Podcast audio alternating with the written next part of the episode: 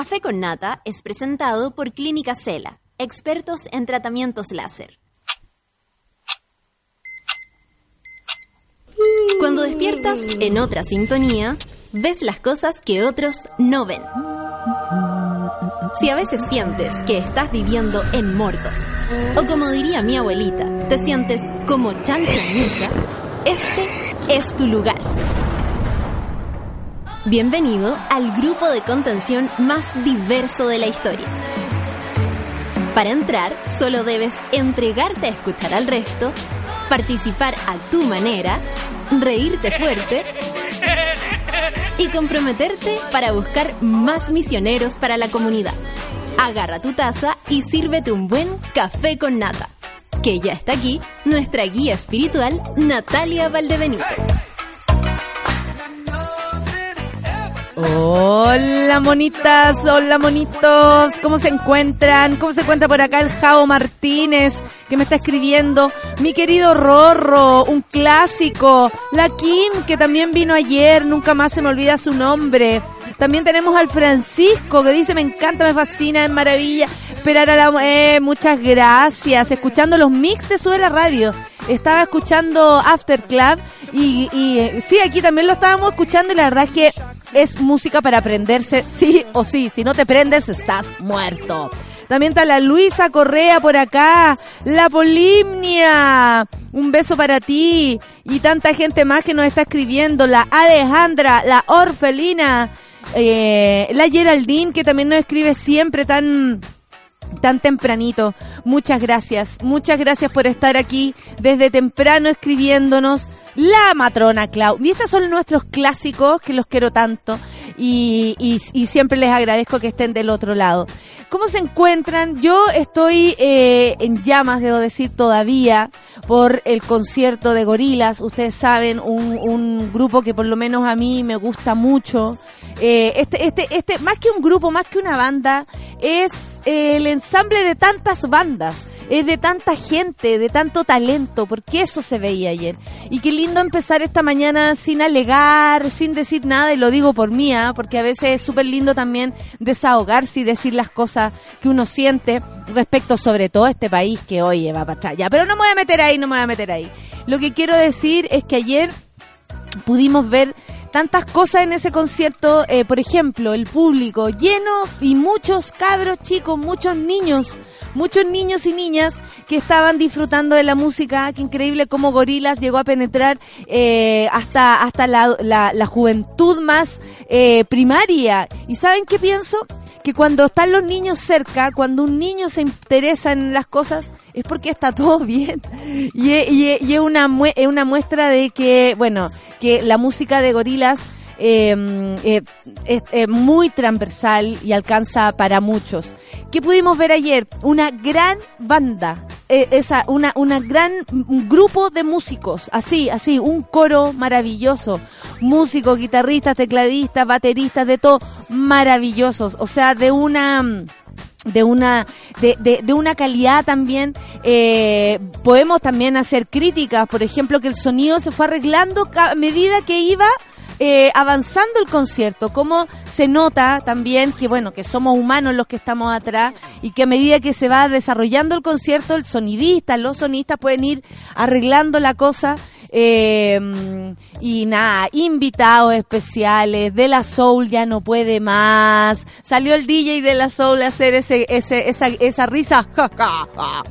y, maravilloso. Eh, y para qué decir de Damon Alban. O sea, él a cargo y, gobernando ahí al timón de este, de, lo que pasó anoche. O sea, no puede más. Eh, yo siempre lo digo, es un tipo muy virtuoso tiene habilidades maravillosas para los instrumentos, pero también tiene habilidades maravillosas de comunicarse con el público. Yo tuve la posibilidad y tengo la posibilidad de comparar el concierto de gorilas que vi en el... A ver, esto fue en octubre. En un, en un festival en Miami, en otro país, donde la verdad la gente no es tan eh, eh, efusiva como nosotros, no es tan feliz como nosotros para recibir a un músico, debe ser porque, bueno, tienen la suerte de tenerlos más cerca, tal vez, no sé, no sé, no, no tengo idea cómo funcionan, yo solamente puedo decir que lo vi como espectadora y claro, allá Damon Albarn lo da todo igual, no es que él se, se, se entregue de un modo o de otro según lo que pase con el público, que es algo que yo agradezco siempre cuando salimos al escenario, quienes algunas veces nos subimos al escenario o somos parte de eso, eh, en general sí recibimos la energía del público y por supuesto que eso hace crecer lo que nosotros podemos construir. Pero sin duda es uno, el que está arriba del escenario, el que tiene que llevar e invitar a esta fiesta. Siempre se lo repito a mi, a mi, a mi equipo y les digo, somos nosotros los que venimos a levantarle el ánimo a la gente. Somos nosotros los que venimos a sacar de su rutina, del ruido que, que transmiten sus cabezas, de sus propios problemas. Somos nosotros. Yo no puedo esperar que el público me diga a mí o me conduzca a mí, así como, oh, está fome el público, estoy fome yo. No. Si está el público más bajo, es uno el responsable, una la responsable de levantar y sumarlos a toda la fiesta. Bueno, ayer había un romance, o sea, Damon Albarn por un lado, y por el otro estaba el público que lo ama, lo amamos profundamente. Eh, él, fascinado, en un momento dijo, los músicos, o sea, eh, de verdad uno es lo que es y trabaja lo que trabaja para, no con estas palabras por supuesto, pero es algo así, para esto, para, para recibir esto, para vivir esto. Y se notaba que ellos estaban en una gran fiesta. Vamos a seguir comentando el concierto porque la Sol fue, la Clau fue, así que si puedo conversar con ellas que qué les pareció, sería bacán. Yo me fui con una sensación de estar en un lugar, eh, eh, no sé, de felicidad eh, la música eh, tiene eso como de trasladarte, de emocionarte, de pasarlo bien, así como de felicidad y uno emocionarse. Sí, eso tiene la música y por eso estamos haciendo radio también, porque nos gusta transmitir a través de sus oídos cosas buenas, cosas positivas y esta mañana yo empecé feliz porque no puede más, estuvo increíble, me dice la María José. Eh, no, sí, estuvo bacán. Son las 9 con 11 minutos, luego vamos a revisar, ustedes saben, los titulares y todas las cosas, pero por ahora vamos a estar felices con lo que pasó anoche en el concierto de Gorilas. Y es lo que vamos a escuchar, pues, así nomás. We got the power. Es lo que vamos a escuchar y estos Gorilas aquí en Café con Nathan. Súbela. We got the power to be loving each other no matter what happens. We got the power to do that. On a le pouvoir de s'aimer. Okay. We got the power to be ringing a great bell out there above us. We got the power for that. We got the power to do that. Dream of life out of here. The dreams are small, my dreams don't know fear. I got my heart full of hope, I will change everything. No matter what I'm told, how impossible it seems. We did it before and we'll do it again. We're indestructible,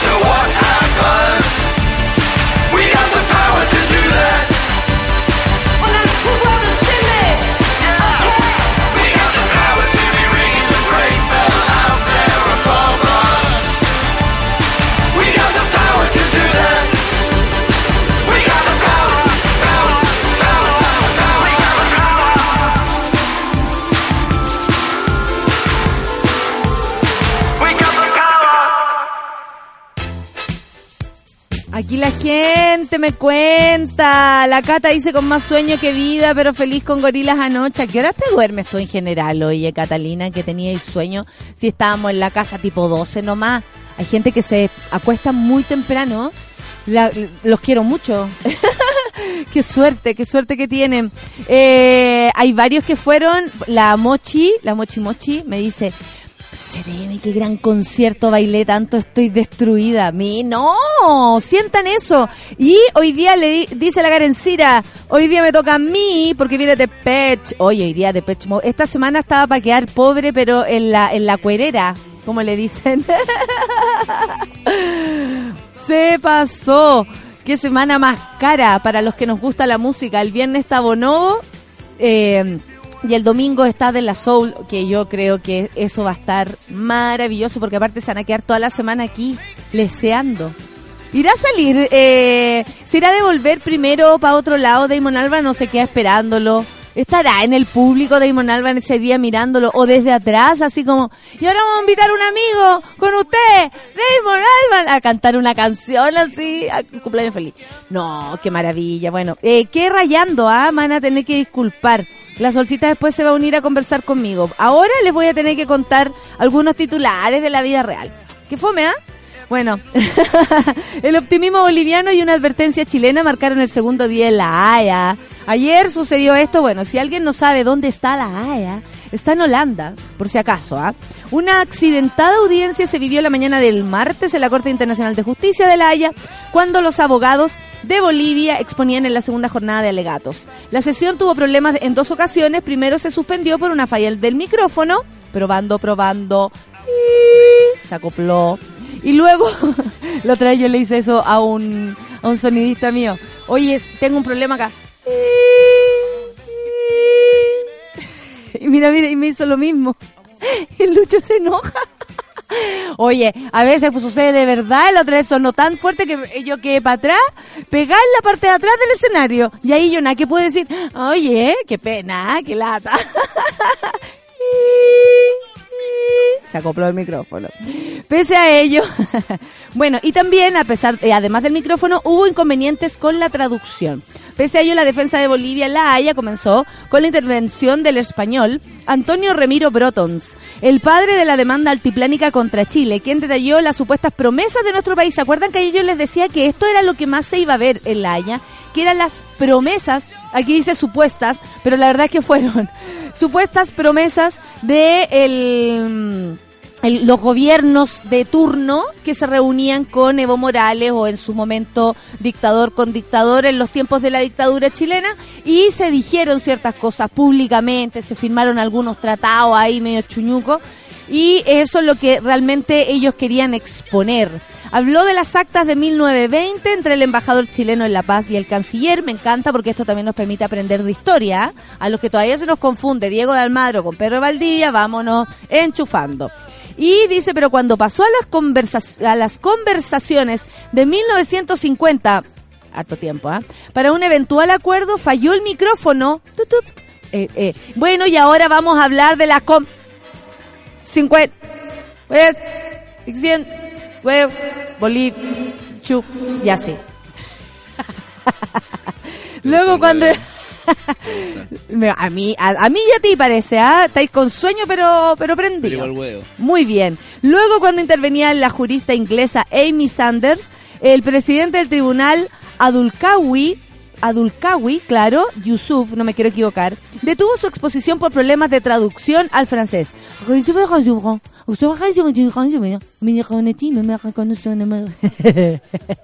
De todos modos, el equipo de abogados continuó dando detalles de la serie de acciones de los últimos 130 años que han creado expectativas a Bolivia. O sea, es como que nos van a culpar de haber ilusionado a Bolivia. Por ende, según esta tesis, generaría obligaciones jurídicas. O sea, aquí, nada de andar levantándole ilusiones a Bolivia porque esto tiene como consecuencia obligaciones jurídicas. Así que no me vengan con cosas, dicen los bolivianos. Matías Fortúa recordó la declaración de Charaña entre los dictadores Augusto Pinochet, como les decía, y Hugo Banzer, como el fin de la negociación que según Chile hubo alguna vez. En tanto, tras el segundo día en la Corte, el presidente Evo Morales hizo un optimista resumen de la presentación de sus abogados. A mí me gusta mucho cómo habla de Evo. Entonces estoy sacando a Evo, ¿eh? estoy sacándolo. Antes de embarcarse a La Paz desde Rotterdam, y dijo sentir cada vez se acerca el día en que tendrán acceso al soberanos al mar, dijo. Acto seguido, al igual que en el primer día, el canciller Roberto Ampuero uh, se manifestó molesto con la intervención un señor que era, era comunista ¿eh? y ahora está del otro lado.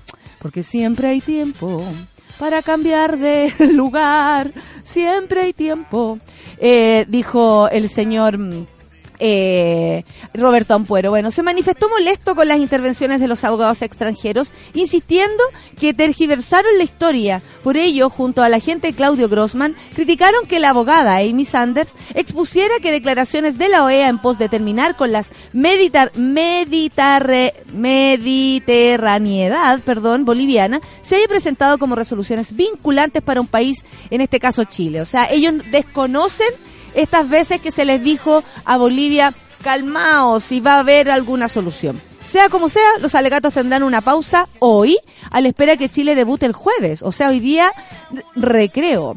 Eh, la respuesta chilena se extenderá hasta el viernes, cada uno tiene dos días, mientras el lunes se dará el paso a la réplica de Bolivia, y para cerrar el miércoles tendrá lugar la réplica de nuestro país. Pese a que Evo Morales decidió volver a Bolivia, sus asesores no descartaron el regreso del presidente Altiplánico el próximo lunes o miércoles. Para, por supuesto, estar cuando venga la réplica, ¿no? Por ahora está en Bolivia o llegando a Bolivia, no sabemos en qué momento partió. Eh, Sol, Clau, creo que llegó el momento de comentar profundamente lo que fue este concierto, porque ayer lo dijimos con la Clau, lo hablamos mañana, lo hablamos mañana. Hoy día es el día feminista, por lo mismo, pura mujer hablando música. Se acabó la cosa. Vamos a repartir. Ayer un tipo me preguntaba a propósito de... Hay, hay muchos hombres, debo decir, que tienen buenas intenciones al preguntar cosas sobre el feminismo. Y uno me decía, eh, respecto a las declaraciones de otra persona, si, si excluía o no el feminismo a los hombres. Y yo, por supuesto, no excluiría a nadie, desde mi lugar, ¿no? Desde mi forma de ver las cosas. Lo que sí le, dije yo, lo lindo o, importante sería preguntarse por qué alguien se restaría a esto. No porque nosotros, yo no soy nadie para excluir el punto es por qué tú te excluirías de esto. Por lo mismo, vamos a comentar con Solcita. Hola. Hola. y con Clau. ¿Todavía estás mojada? Es que llegué demasiado contenta a mi casa, bailando, onda, de, me puse a revisar, ya habían videos del concierto, sí. los revisé en YouTube, me puse a ver videos antiguos, porque en realidad el show de ayer fue demasiado, mucho más bacán que yo. Que, lo que tú lo que pensabas que, y que incluso muchos yo creo pensábamos que iba a ser. Eh, ¿A ti te gustó? Yo volví, pero mal. O sea, yo estaba como en, temporada monacal, digamos, y he estado como mucha música clásica. No he ido a ver ni a los, a los dolorios, lo he dejado botado. Imagínate. Eh, entonces este era como mi reencuentro con los conciertos grandes y más pop y quedé mal. Me lo bailé todo. Me lo bailé todo. O sea, mi, polera salió mojada. Yo salté, yo salté. no, salté como todo una joven. Lo pasé, yo lo pasé muy bien y lo que decíamos con, bueno, yo les había contado vayan, es impactante, lo vamos a pasar súper bien, vamos a cancha porque esa a saltarla. Yo les contaba, les dije de antes, pero también les contábamos a los amigos, eh, a la Claudia anoche, que nosotros vimos el concierto de, de, Gorilas en un contexto de festival. Y ahí siempre, lo sabemos, los grupos se guardan un poquito, ¿cierto? Es como, aparte que tienen un tiempo súper específico. No pueden hacer solo lo suyo, tienen que respetar igual al Exactamente. Y ayer, como no había nada que respetar, eh, fue maravilloso porque yo creo que eh, lo que vivimos fue muy bonito. Hablamos hartas cosas. Niños en el, en el, en el concierto niños, muchos niños, me encantó, eh, porque vi niños como, había, un, había una niñita delante mío. Esta canción es del último disco, por si acaso. ¿ah? Iba con su revista de gorilas, iba con su póster, iba con su papá, y su papá con, le con, con, con, con, pelos de colores, máscaras. Todos los niños iban como muy prendidos, eh, me parece que son niños como súper atentos. Me, me encanta que los papás los apañen en eso, como que de repente uno cuando chica escuchaba algo raro y era como, seguía siendo raro, quedaba ahí, ¿cachai? Pero ahora es como, como hay una hay un acompañamiento a los niños maravilloso y acompañamiento en la fiesta, porque me parece que Gorilas es un grupo que eh, es demasiado feliz. Y es como lo que eso pasaba ayer, como que ellos estaban muy, como que ellos estaban así ya vacilando. Todos ya cantaban al, al, al extremo, bailaban, usaban las cámaras que eso también me gustó, que era como comunicarse con nosotros. Sí, y me gustó también mucho como el, el, escenario. Yo estaba al lado de la mesa sonido y la gente que hacía las gráficas y esas cosas, entonces le puse harto ojo. Eh, y me encanta que sea como para las fotos. O sea, todas las fotos salieron bonitas. Todos se llevaron un recuerdo bonito. Y él estaba emocionado al final. Bueno, es que además Gorilas es un grupo hecho a partir de algo visual, ¿cachai? Entonces, obviamente que eh, la parte gráfica de atrás era una cosa que la Natalia ya nos había advertido como, loco, las gráficas son increíbles. Atentos, no se pierdan ahí. Y efectivamente, pues, ¿cachai? Yo creo que eso también lo visual es lo que a muchos niños chicos quizás les atrae eh, de buenas a primeras, porque Damon Albarn no es un músico precisamente de su de su generación, ¿cachai? Entonces, hablemos de Damon como tatita. Damon es tatita para los cabros. Pero ¿cachai que eh, él tiene una hija como de 16 años? Eh, la, no me acuerdo cómo se llama, pero es su única hija. Y se lleva muy bien con su hija y una vez en una entrevista dijo que él había hecho este disco pensando en los gustos musicales de su hija y en que le gustara a, sus compañeros de curso. Y cachai que eh, eh, como el hip hop, yo, o sea, ustedes lo saben, a mí me gusta mucho el alma hip hop. mater. Claro, para mí es mi alma mater, pero eh, es increíble como músicos que, que, o sea, no sé, Inglaterra, imagínense los British, pensando en Blair, en todo eso, puede hacer unos hip hop geniales. O sea, de verdad, y lo digo porque ahora con tanto trap, con tanto hip hop, uno es como lo que escucha habitualmente y dice, hoy no, a esto le falta, algo le falta. Ya, Damon sabe perfectamente lo que le falta al hip hop. y, no, y yo creo que también tiene, instrumentos y musicalidad. Cierto, tiene como la, apertura, o sea, me da la impresión de que hay muchos grupos, de verdad en la mañana partimos pelando a Liam Gallagher acá, que en el fondo es como, como un tipo que se marea en el escenario, que se va a la casa, que canta tres canciones y se va como en su bola mística, que quizá a mucha gente le llama la atención y es muy bacán y se queda ahí. Pero Damon Albarn hace la pega de tener un grupo bacán como Blair. Eh, después de eso se va a África, se va a Alemania, se va a explorar, conoce gente, llama a la gente, le dice hagamos un disco, hagamos una fiesta. Me lo imaginaba ayer en el ensayo, porque se nota que él también como que se concentra mucho para cantar bien al lado de esos músicos que son así ya de cámara del hueveo, pero de cámara. De cámara, de no, sé si vieron las historias que subió Gorilas de ayer, como de la previa del concierto. Estaban bueno, eran muchos músicos los que estaban en escena y antes del concierto estaban típica ronda donde tú como que te compenetras con tus compañeros de escenario. Mierda, mierda, digamos. Claro. Y la cagó, no solo eran muchos, sino que también estaban súper metidos como en lo que iban a hacer. Se notaba que había mucho compañerismo, mucha como, como, como buena energía y compatibilidad entre ellos. Eso fue muy lindo. Ayer le decía a la nata que que Damon Albarn, el, o sea, el proyecto de Gorilas para él es muy importante porque Gorilas nació en una época en que él con Blair no lo estaba pasando tan bien en una época en que también estaba siendo súper asediado por la prensa a propósito de una relación, a propósito de consumo de drogas, ¿cachai? Y en una época donde también no estaba eh, tan compenetrado, como decíamos, con sus compañeros de banda, la que había tenido que al parecer para él es súper importante aquello. Sí, como disfrutar, así como yo soy músico para disfrutarlo, eh, a él se le nota muchísimo. Él sigue como en la, cuando uno ve a los, como a viejos, todavía como niños disfrutando de su trabajo, yo creo que ese es del Alba. Él, disfruta como un niño, claro. Entonces, ¿qué pasó en esa época? Que eh, tenía esa curiosidad natural que dice la Sol de hacer otras cosas como más ligadas al hip hop o más ligadas a la electrónica, incluso invitar a otros músicos que él admiraba a tocar con él. Claro. Pero eran cosas que en Blur eso no tenían cabida, ¿cachai? Entonces por eso se embarcó en este em, proyecto de gorilas y por eso también le ha puesto tantas ganas, ¿cachai? Y también por, eso, ha explorado. Sí, y particular.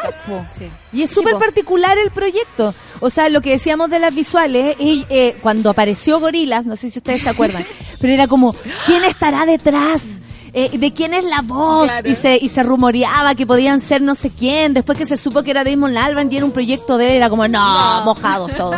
Nadie lo podía creer. Y, y, nadie lo podía creer porque nadie sabía que el bueno era tan así, tan virtuoso. Porque, claro, estaba escondido en Blair, más allá de que a mí me encante también Blair. O sea, no, no, yo no. Pero igual estaba escondido ahí. Esta parte de él, ¿cachai? Como lúdica. Todo su, potencial. Y, y como lo que decíamos, lo que decía Nicolás, como él también se sabe eh, restar cuando los otros brillan. Como el proyecto en total es más importante que tú mismo. Y yo le decía, eso es un maestro los maestros, por lo general, los maestros del arte, ¿no? Así es como lo veo yo y esta es mi opinión. Eh, lo que lo que más importa es el resultado final que construimos todos. No brillar yo en lo particular y los demás eh, en bajo nivel no sirve, porque lo, lo más importante es la entrega total general. Y por lo mismo creo que ayer las pantallas del, del Movistar Arena se me hicieron chicas.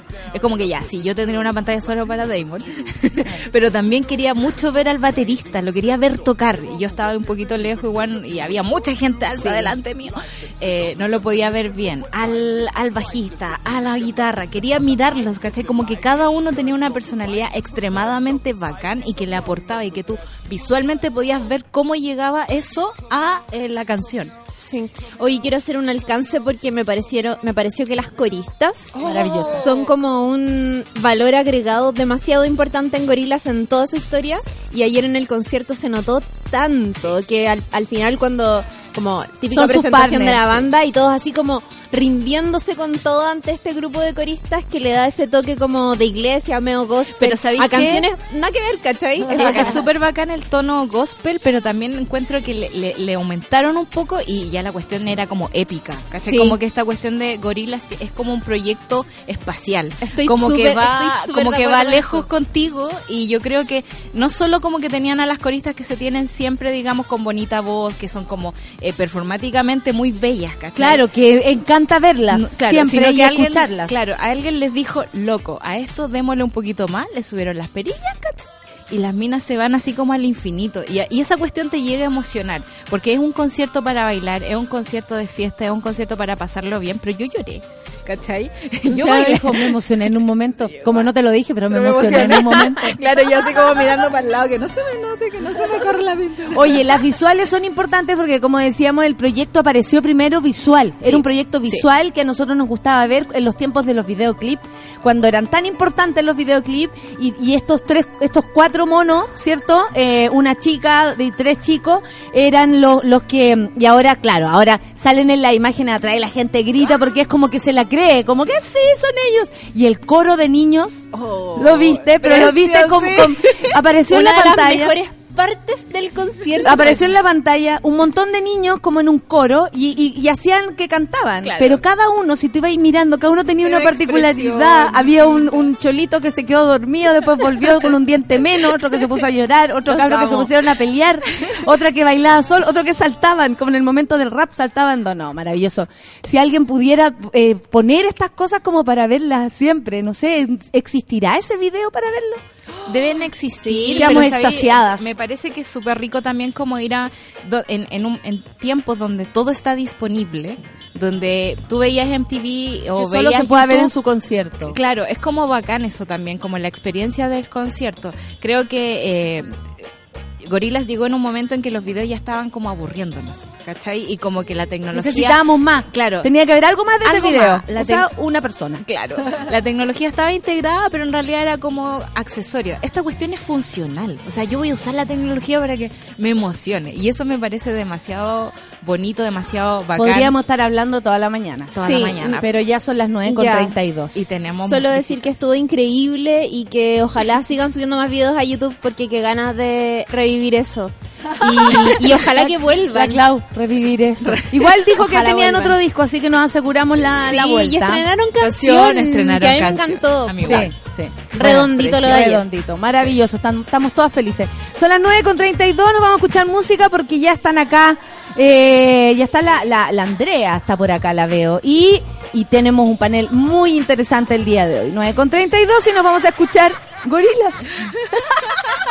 porque sí, porque podemos. Café con nata Windmill,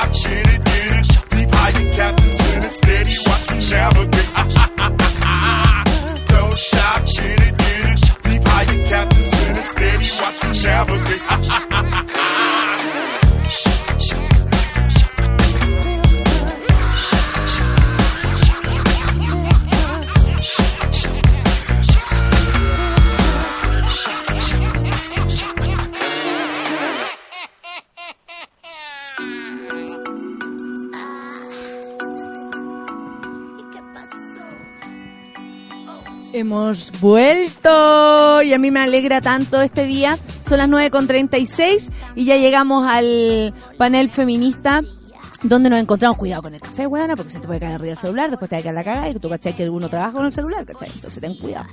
Organizándonos acá en la mesa, tenemos un, un, bon- un bonito tema el día de hoy, más allá de que nos guste o no nos guste el por qué llegamos a él.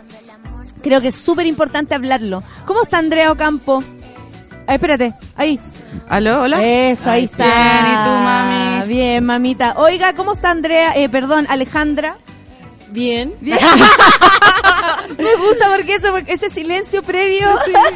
¿Desde cuándo? Lo define. de- desde, Ahora, ahora, Desde hace ahora. una hora estoy bien. Ay, qué bueno, así me gusta. Lo de ayer no lo recuerdo. El día, Oye, igual yo, chócale al gacho. el día es hoy. El- la vida es hoy. La vida es hoy. La vida es Para lo Se demás, presente, se presente.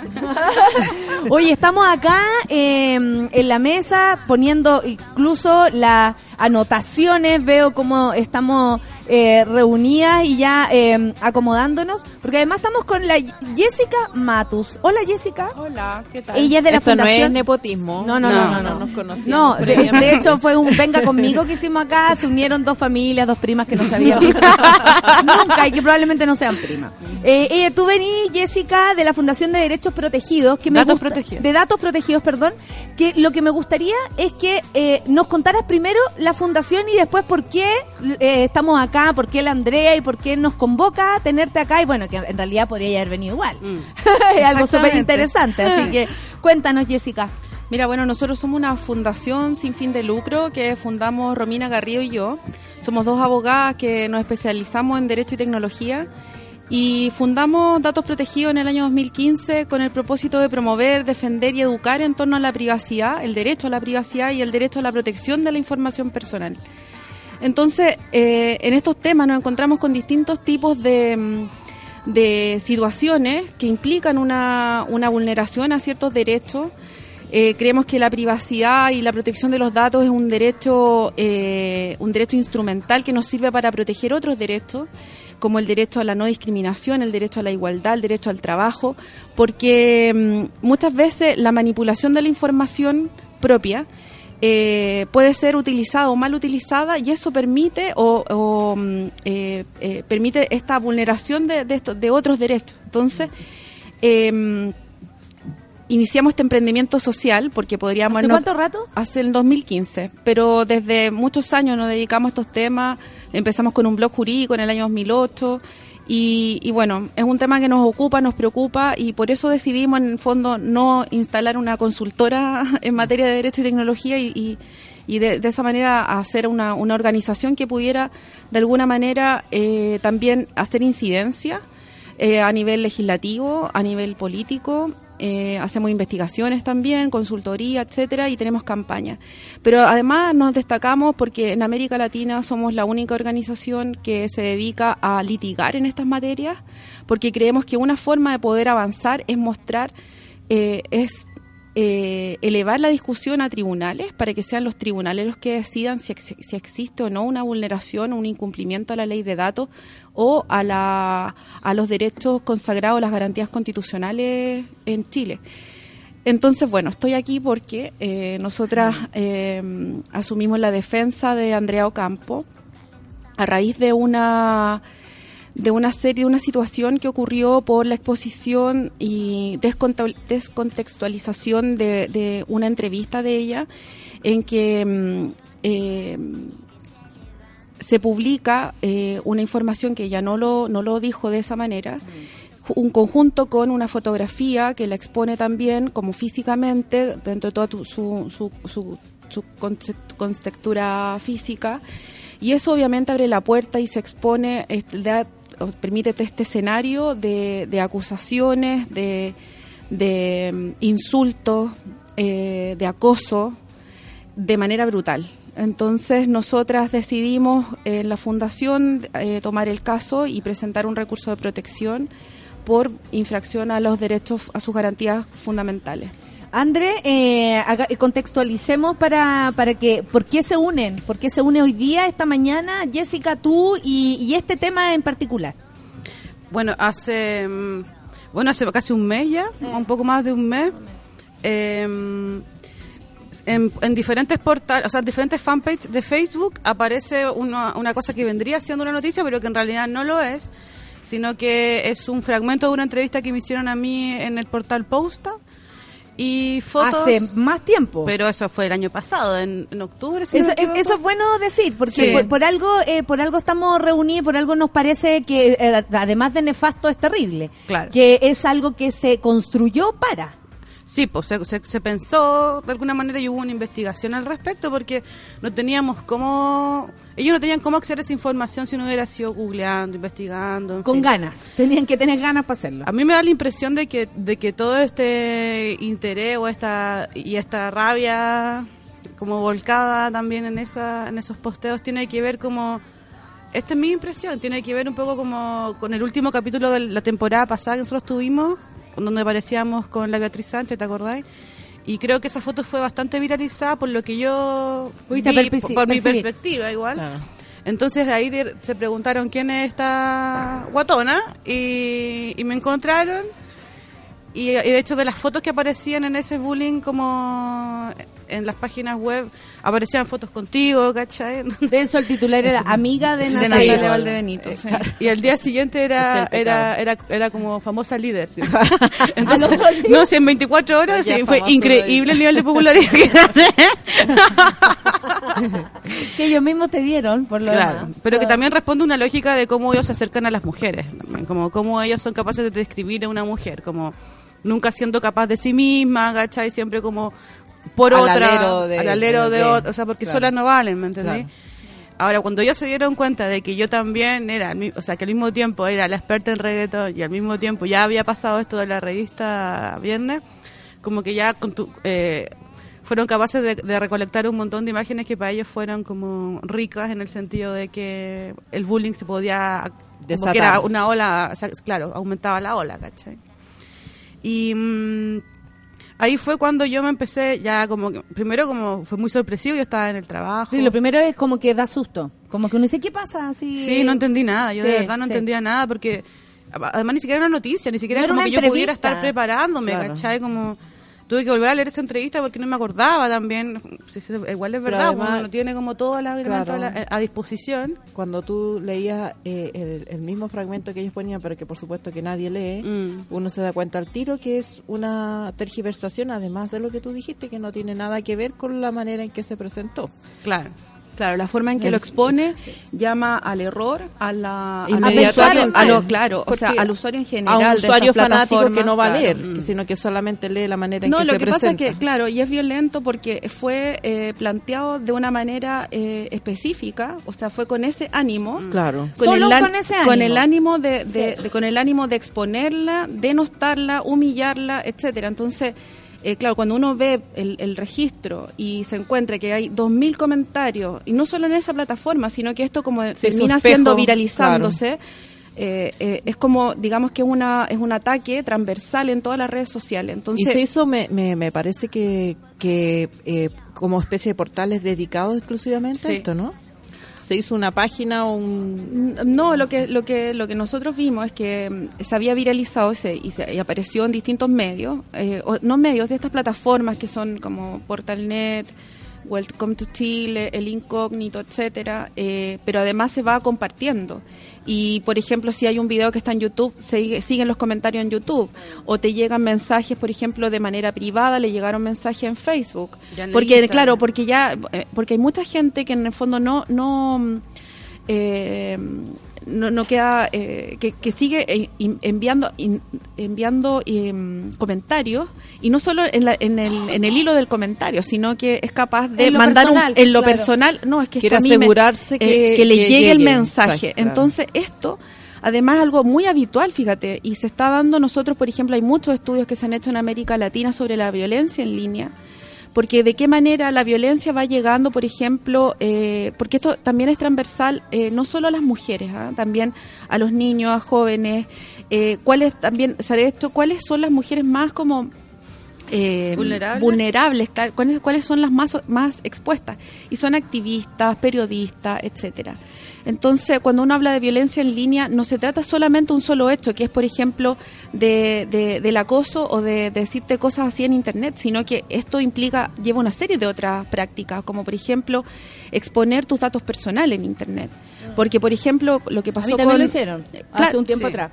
Cuando, cuando se publica información, lo primero que dice, ah, mira, esta persona es, y te sacan hasta una copia de la, del certificado de nacimiento, mm, donde aparecen todos tus datos, los datos de tu familia, tu papá, tu mamá. Sí. Entonces, eh, eh, se expone información. Por ejemplo, en el caso de Andrea también se expuso su, su- sus cuentas, sus otras redes sociales, sus otras cuentas de usuario. Y eso, claro, es como, oye, ataquemos Una en masa, claro, es claro. una invitación. Entonces, esa incitación a- al odio, finalmente, esta violencia, termina siendo en estos llamados discursos de odio, que está que también es un tema como de, que se está discutiendo mucho en el mundo. Claro, opinión, cómo- libertad de expresión versus Exacto. versus eh, discriminación y, y- Discursos y- de y- odio. y discursos, de odio. Discursos Que, de odio. eh, Bueno, hay, hay legislaciones distintas en, y distintas como tradiciones al respecto. Es más protectiva la europea que la americana, por ejemplo. Eh, ¿Cómo estamos en Chile? ¿Qué, eh, qué eh, herramientas legales tienes tú para defender a Andrea u, u otros casos similares? Mira, en, en Chile, bueno, hay varios casos en Chile de exposición de información, como, bueno, injuria o de, man- de esta manera que denostan a la persona. Eh, varios eh, fallos en la Corte Suprema eh, por, eh, por vistos en Facebook, ¿ya? En que se ha, se ha, se ha acogido la- el recurso de protección, ya que eso el, el recurso de, protección tiene por fin que el acto ilegal o arbitrario eh, eh, Cese. se subcese, exactamente. Entonces fuera de eso ya el daño está hecho. ¿ah? Sí, Entonces claro, pero- la única porque- vía que pero tú no hay una sanción, digamos, penal para el penalmente autor. no hay nada. La Aparte exposición, que, por que, ejemplo, eh, además de eso, eh, las personas, o sea, tenemos, por ejemplo, es es posible conseguir las personas, porque nosotros estamos hablando del portal, de intenciones, y como si todo de- detrás de eso, o sea, aquí conocemos a la persona que es la Andrea, ¿cachai? Pero del otro lado, la persona el, el personaje que hay detrás? O sea, ¿Dónde- por ejemplo- ¿Se puede saber, por ejemplo, quién está de- detrás de, o, o quiénes son los que están detrás de Portalnet para incluso no prejuiciar? Si son hombres, si son mujeres, si son niños, si son viejos.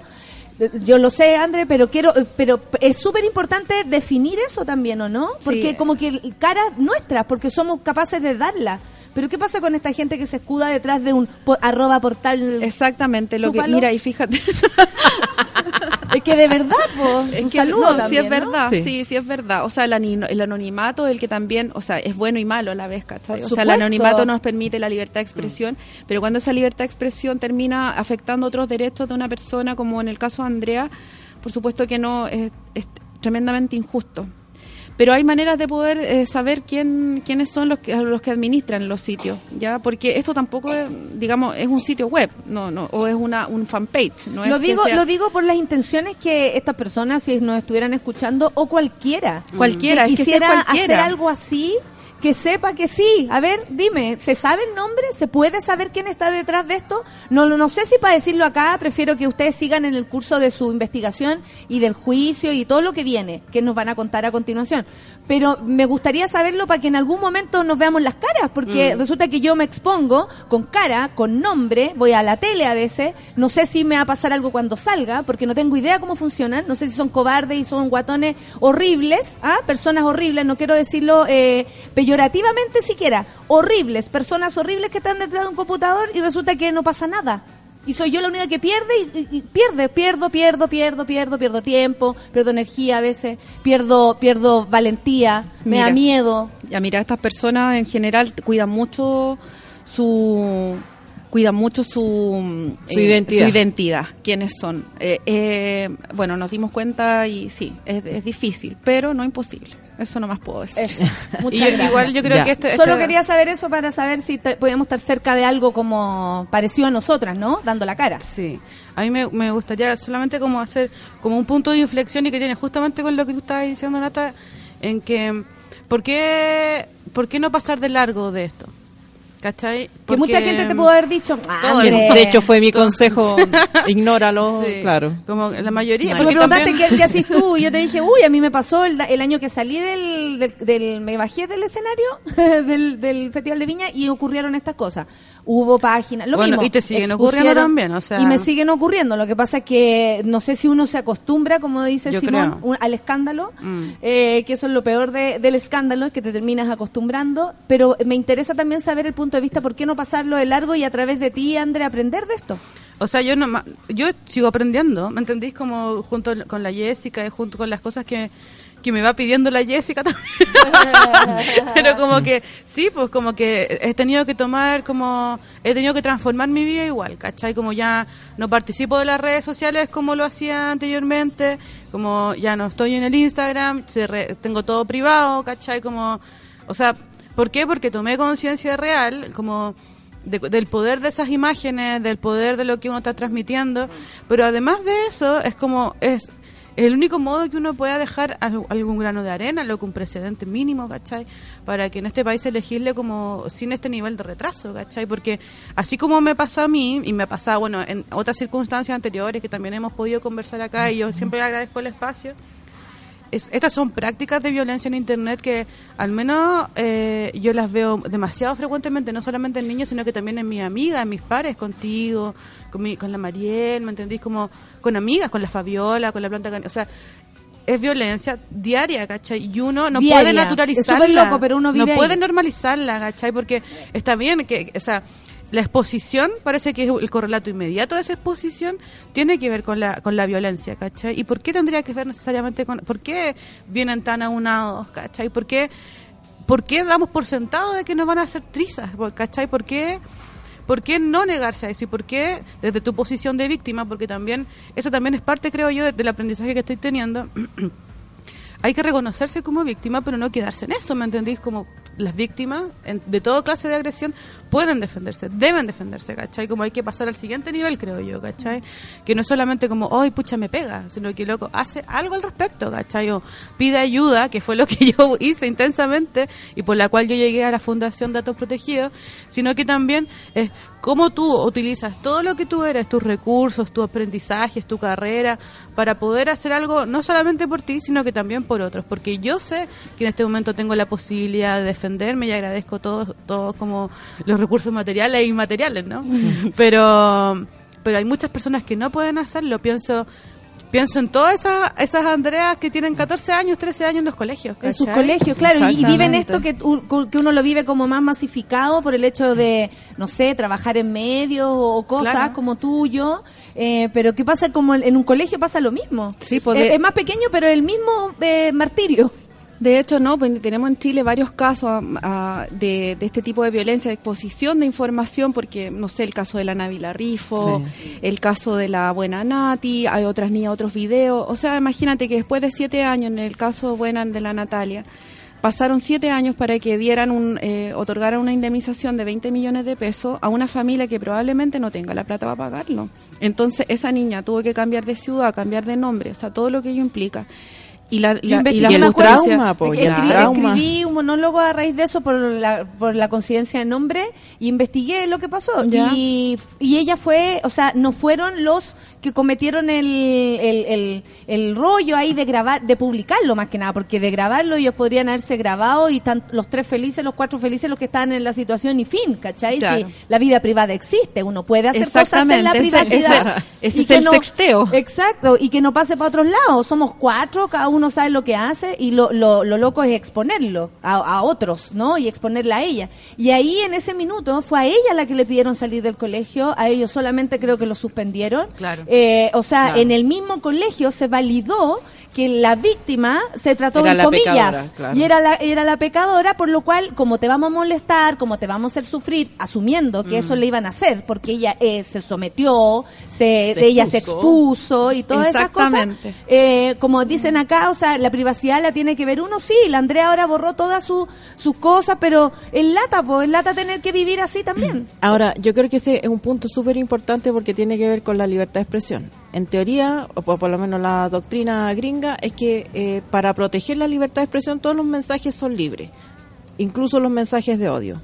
Y que, eh, digamos, supuestamente eso se regula o, el castigo es si del mensaje pasamos a la acción, ¿cierto? Eh, pero sucede que cuando, como en redes sociales, no es solo la expresión de algo de decir, bueno, no estoy de acuerdo con lo que dijo X persona, y la que persona pues sabes que te equivocado, no dije eso, ah, ya, disculpa, no sé. No es un diálogo, sino que es eh, eh, una acción de odio. Es un acoso y es una manifestación que llega hasta eh, hasta la puerta de tu casa, hasta tu dormitorio cuando abres el computador y te salen mensajes personales de odio. Son acciones de odio, pero se consideran en- Opiniones. en- se consideran opiniones. Y el problema es que eso inhibe la libertad de expresión de del otro, porque Andrea tuvo que tomar acciones que limitan su libertad de expresión. Ella tuvo que cerrar su eh, crear espacios de expresión privados para evitar exponerse y por qué ella no tiene derecho a participar públicamente en el debate público en, en plataformas abiertas como todos los demás.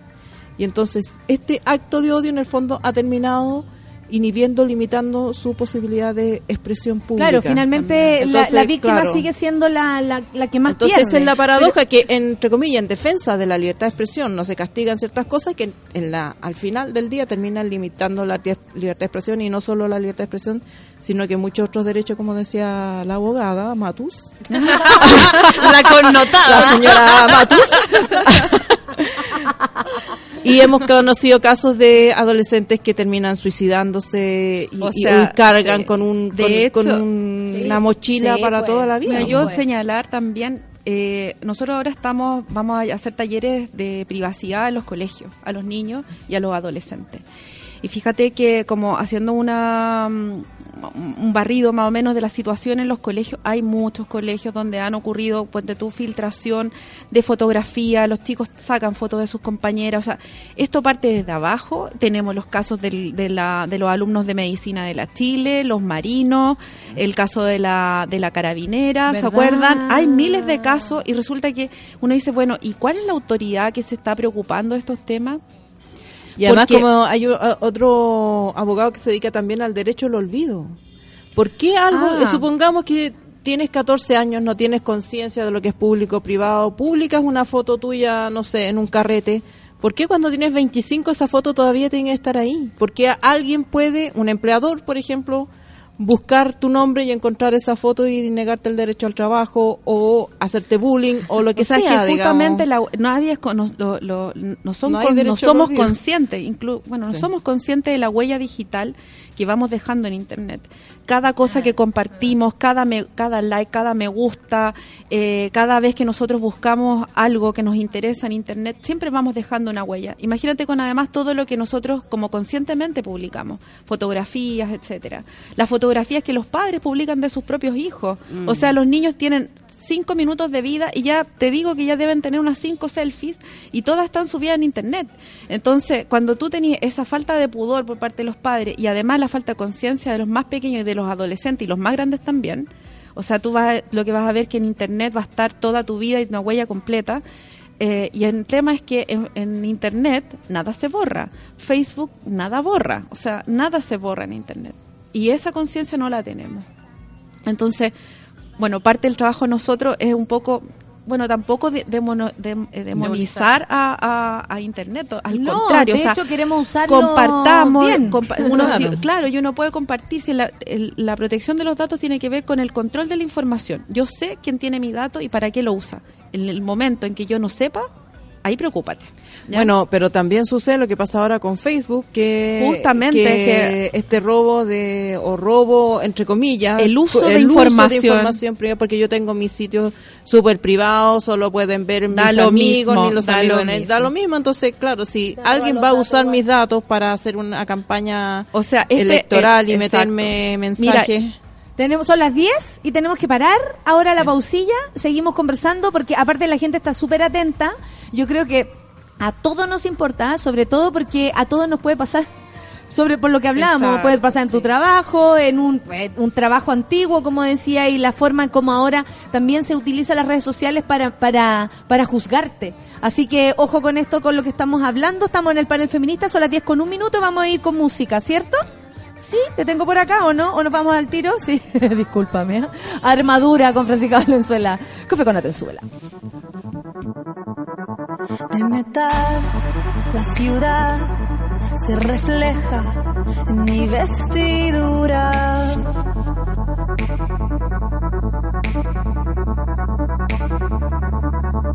Todos igual, de solos, entre el ruido y la inercia.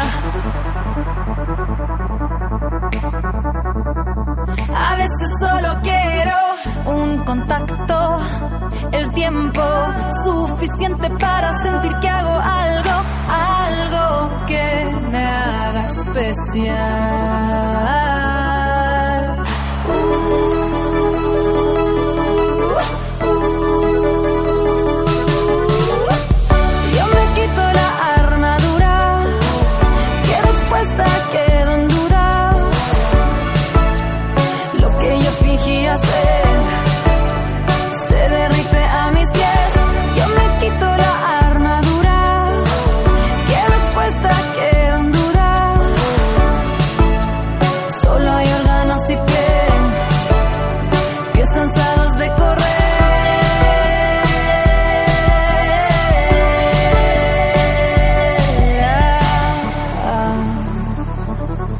De cristal, la ciudad se derrumba, brillante corteza.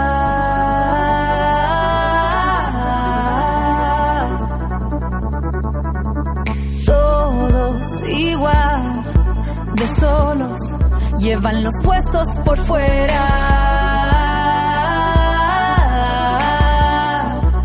A veces solo quiero contacto, el tiempo suficiente para sentir que hago algo,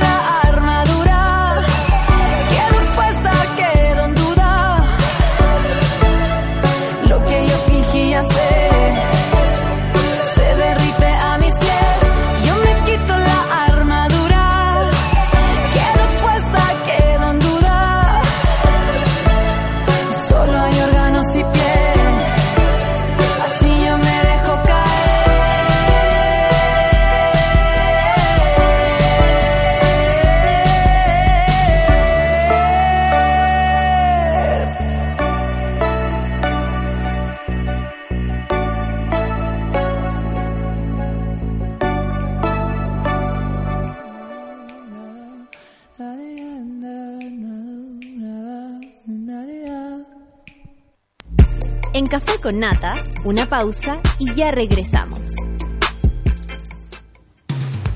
Hoy en Sube la Radio.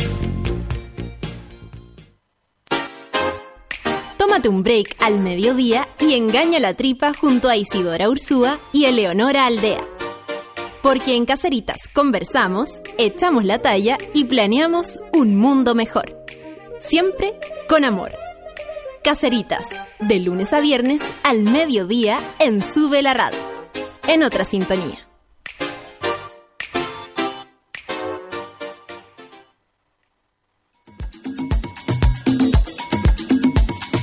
Hoy a las 4 y media de la tarde, Fabricio Copano te ayuda a lidiar con ciertas emociones y administrar las paradojas de la vida. Escucha FOMO, Fear of Missing Out, solo por Sube la Radio.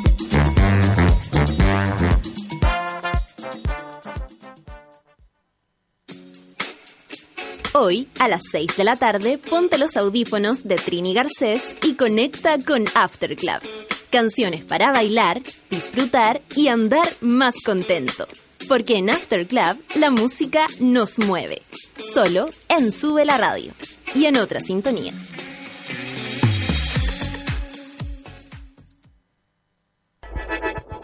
Llegó la hora en Sube la Radio. Diez de la mañana.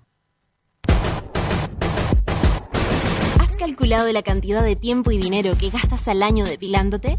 Ven a Clínica Cela por tu evaluación gratuita y conoce el mundo de beneficios que Clínica Cela entrega para tu piel. www.cela.cl Clínica Cela, 12 años de experiencia en tratamientos láser.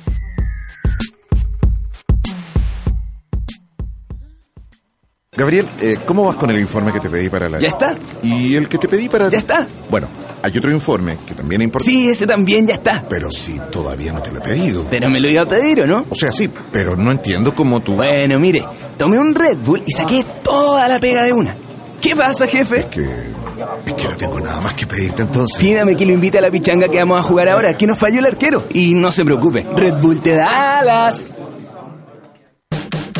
La vida es una gran escuela. Huele a cuadernos, a goma de borrar, a recreos eternos.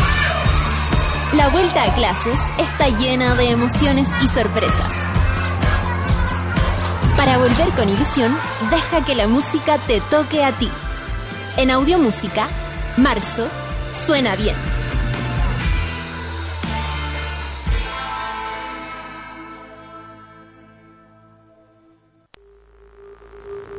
Ya estamos de vuelta en Café con Nata. Son las 10 con 8 y... Ay, wait. No esperes más y ve a Clínica Cela, solicita tu evaluación gratuita, lleva de regalo una sesión de depilación gratis y conoce los beneficios de la depilación láser que Clínica Cela tiene para hombres y mujeres. www.cela.cl Y ya lo saben, no se queden pegados en el Facebook o, solo- o, precisamente en estos sitios que estamos hablando. ¿Para qué? Para estar ahí eh, de pronto achacarse o perder el tiempo y salir más tarde de la pega porque simplemente perdiste tu tiempo trabajando. Bueno, trabajemos concentrados, vayámonos temprano en la oficina para disfrutar nuestro tiempo libre, con los chicos con chicos, con la amiga, con el amigo, para ir a un concierto, más foco en el trabajo, más temprano a la salida. Y si usted que me está escuchando es jefa o jefe, únete a esta consigna. El 13 de abril es el Día Nacional de Salir a las 5. Ingresa a redbull.com slash slash, así muy bachelet, a las 5. Así que con Red Bull seguimos comentando acá en el panel feminista. Se nos une a la conversación. ¿Por qué no das tu nombre, amiga? Porque estábamos conversando, pero así toco, toco, toco, toco, toco. Soy Daniela. Hola, Aquí, Daniela. También tú Daniela. trabajas acá con la con Jessica. Sí, trabajo con Jessica en la Fundación Datos Protegidos en el área de niños, eh, en educación y capacitación y brindo apoyos a las chicas en el área, digamos, de ir concientizando, educando y fomentando esto desde pequeños. Y sobre todo el autocuidado en las redes sociales. Sí, eh, es increíble como lo que decíamos, claro, la importancia aquí, por ejemplo, Sergiño dice cuando sucedió el caso de nuestra querida Andrea, es increíble como también se empieza a armar una suerte de bandos que na- nadie quisiera. Uno tampoco quisiera exponer a quienes les gusta el trabajo que uno hace a defendernos, A violencia. a prestar ropa o a enfrentarse a personas que ni siquiera quieren conversar. Claro. ¿Cachai? Entonces, más allá de agradecerles, sabemos que no es su obligación hacerlo. Y igual Y- hay que agradecerle Y se lo porque- agradecemos desde el fondo del alma. Porque uno se siente menos solo. Oye, no podemos dar algunos datos de, de, de esto, pero ¿en qué proceso está lo de la lo de la Andrea? Ustedes lo tomaron para, para asesorarla, para aconsejarla, pero ¿qué se ve en el futuro de esto? A ver, eh, Lo que se pueda contarnos más. Sí, pues no voy a hablar de muchas cosas. No, Eh, no, porque nos están escuchando atentamente. No, mira, presentamos el recurso la semana pasada, el recurso fue declarado admisible. Eh, ahí se le dio un plazo, tienen que notificar a estas partes y, y bueno, ellos tienen que presentar un informe dentro de un plazo que dice la resolución. Así es que después de eso, eh, el tribunal tiene que revisar ese informe en conjunto con el recurso que nosotros presentamos y luego fallar. Entre medio pueden existir alegatos también. Eh, Pero para que los- existan alegatos, las personas tienen que dar tienen su que pedir, no, tienen que pedirlo, claro. Las partes piden el alegato y, ¿Y ahí ustedes van a pedir alegato? Yo creo que sí. No, yo Vamos una al re buena alegato, para po. ¿Para qué, para qué, para qué abogada? ¿Para Para alegar. No, Yo una bien buena para alegar. A eso vinimos. A eso vinimos. Así que no, eso, eso, eso como es lo que podemos contar. Y bueno, dar y esperar. Y después, bueno, vamos a tener que continuar viendo qué otros tipos de acciones podemos in- interponer. ¿Sabéis qué pensaba, Ale? Si existía antecedentes de esto antes, de que se tomara, por ejemplo, eh, a propósito de todo lo que ha ocurrido, porque sabemos de casos conocidos como lo que tú nombraste, si hay antecedentes de algún caso que se haya tomado así, con esta seriedad, porque a todos les puede parecer, siempre cuando te, te tratan mal o no sé qué, lo primero es como, no pesquí la indiferencia, ¿no? Como, eh, qué paja, no te hagáis cargo. De hecho, hasta yo no me he hecho cargo en ciertas ocasiones de los ataques que he recibido y ha sido fuerte. O sea, recibí amenazas, me amenazaron de ir a funarme, eh, a, a mis shows, yo lo esperé. Todo el tiempo miraba las puertas y decía, entren, por favor, entren. Esto le va a poner un, un- un toque fantástico a la situación. Eh, pero no, no, no, no llegan a, a puerto más allá de que uno tampoco quiera que lleguen a puerto esa amenaza. Pero ¿existen antecedentes de un caso así que se haya tomado con la seriedad que ustedes lo están haciendo? Mira, hay unos casos, lo que te comentaba, de, de- también de exposición o, o de denostación en Facebook y que hay fallos favorables en la Corte Suprema. Fallos que tengan que ver como con violencia, un poco como lo que le pasó a Andrea, no he visto. ¿ya? Eh, yo creo que es el primer caso en esto. Ahora, eh, en, en Chile estamos al debe en varias normas en este sentido. Fíjate que, bueno, la, la- la principal es la ley de datos personales, que llevamos 10 años discutiendo un proyecto eh, y que justamente hoy a las 4 de la tarde la Comisión de Hacienda en el Congreso va a discutir el proyecto de ley de la Agencia de Protección de Datos, que es un órgano público que se dedica a, eh, en el fondo, a velar por el cumplimiento de una ley de datos, ya que pasa que es una, un organismo que existe en otros países y que en Chile, como te digo, llevamos 10 años a la espera. Pero se va a crear el organismo importante. sin la ley. No, pues tenemos una ley de datos Ah, que ya. tiene que modificarse, pero modificarse justamente, bueno, salvo un par de, de cosas puntuales que la ley necesita un refresh. eh, lo más importante es que cuente con un organismo de control, un organismo que vele por el cumplimiento de la ley, porque hasta el momento lo que tienen que hacer las personas es demandar para poder hacer efectivo, para poder Sus ejercer sus derechos. derechos. Entonces, eh, estamos en absoluta indefensión.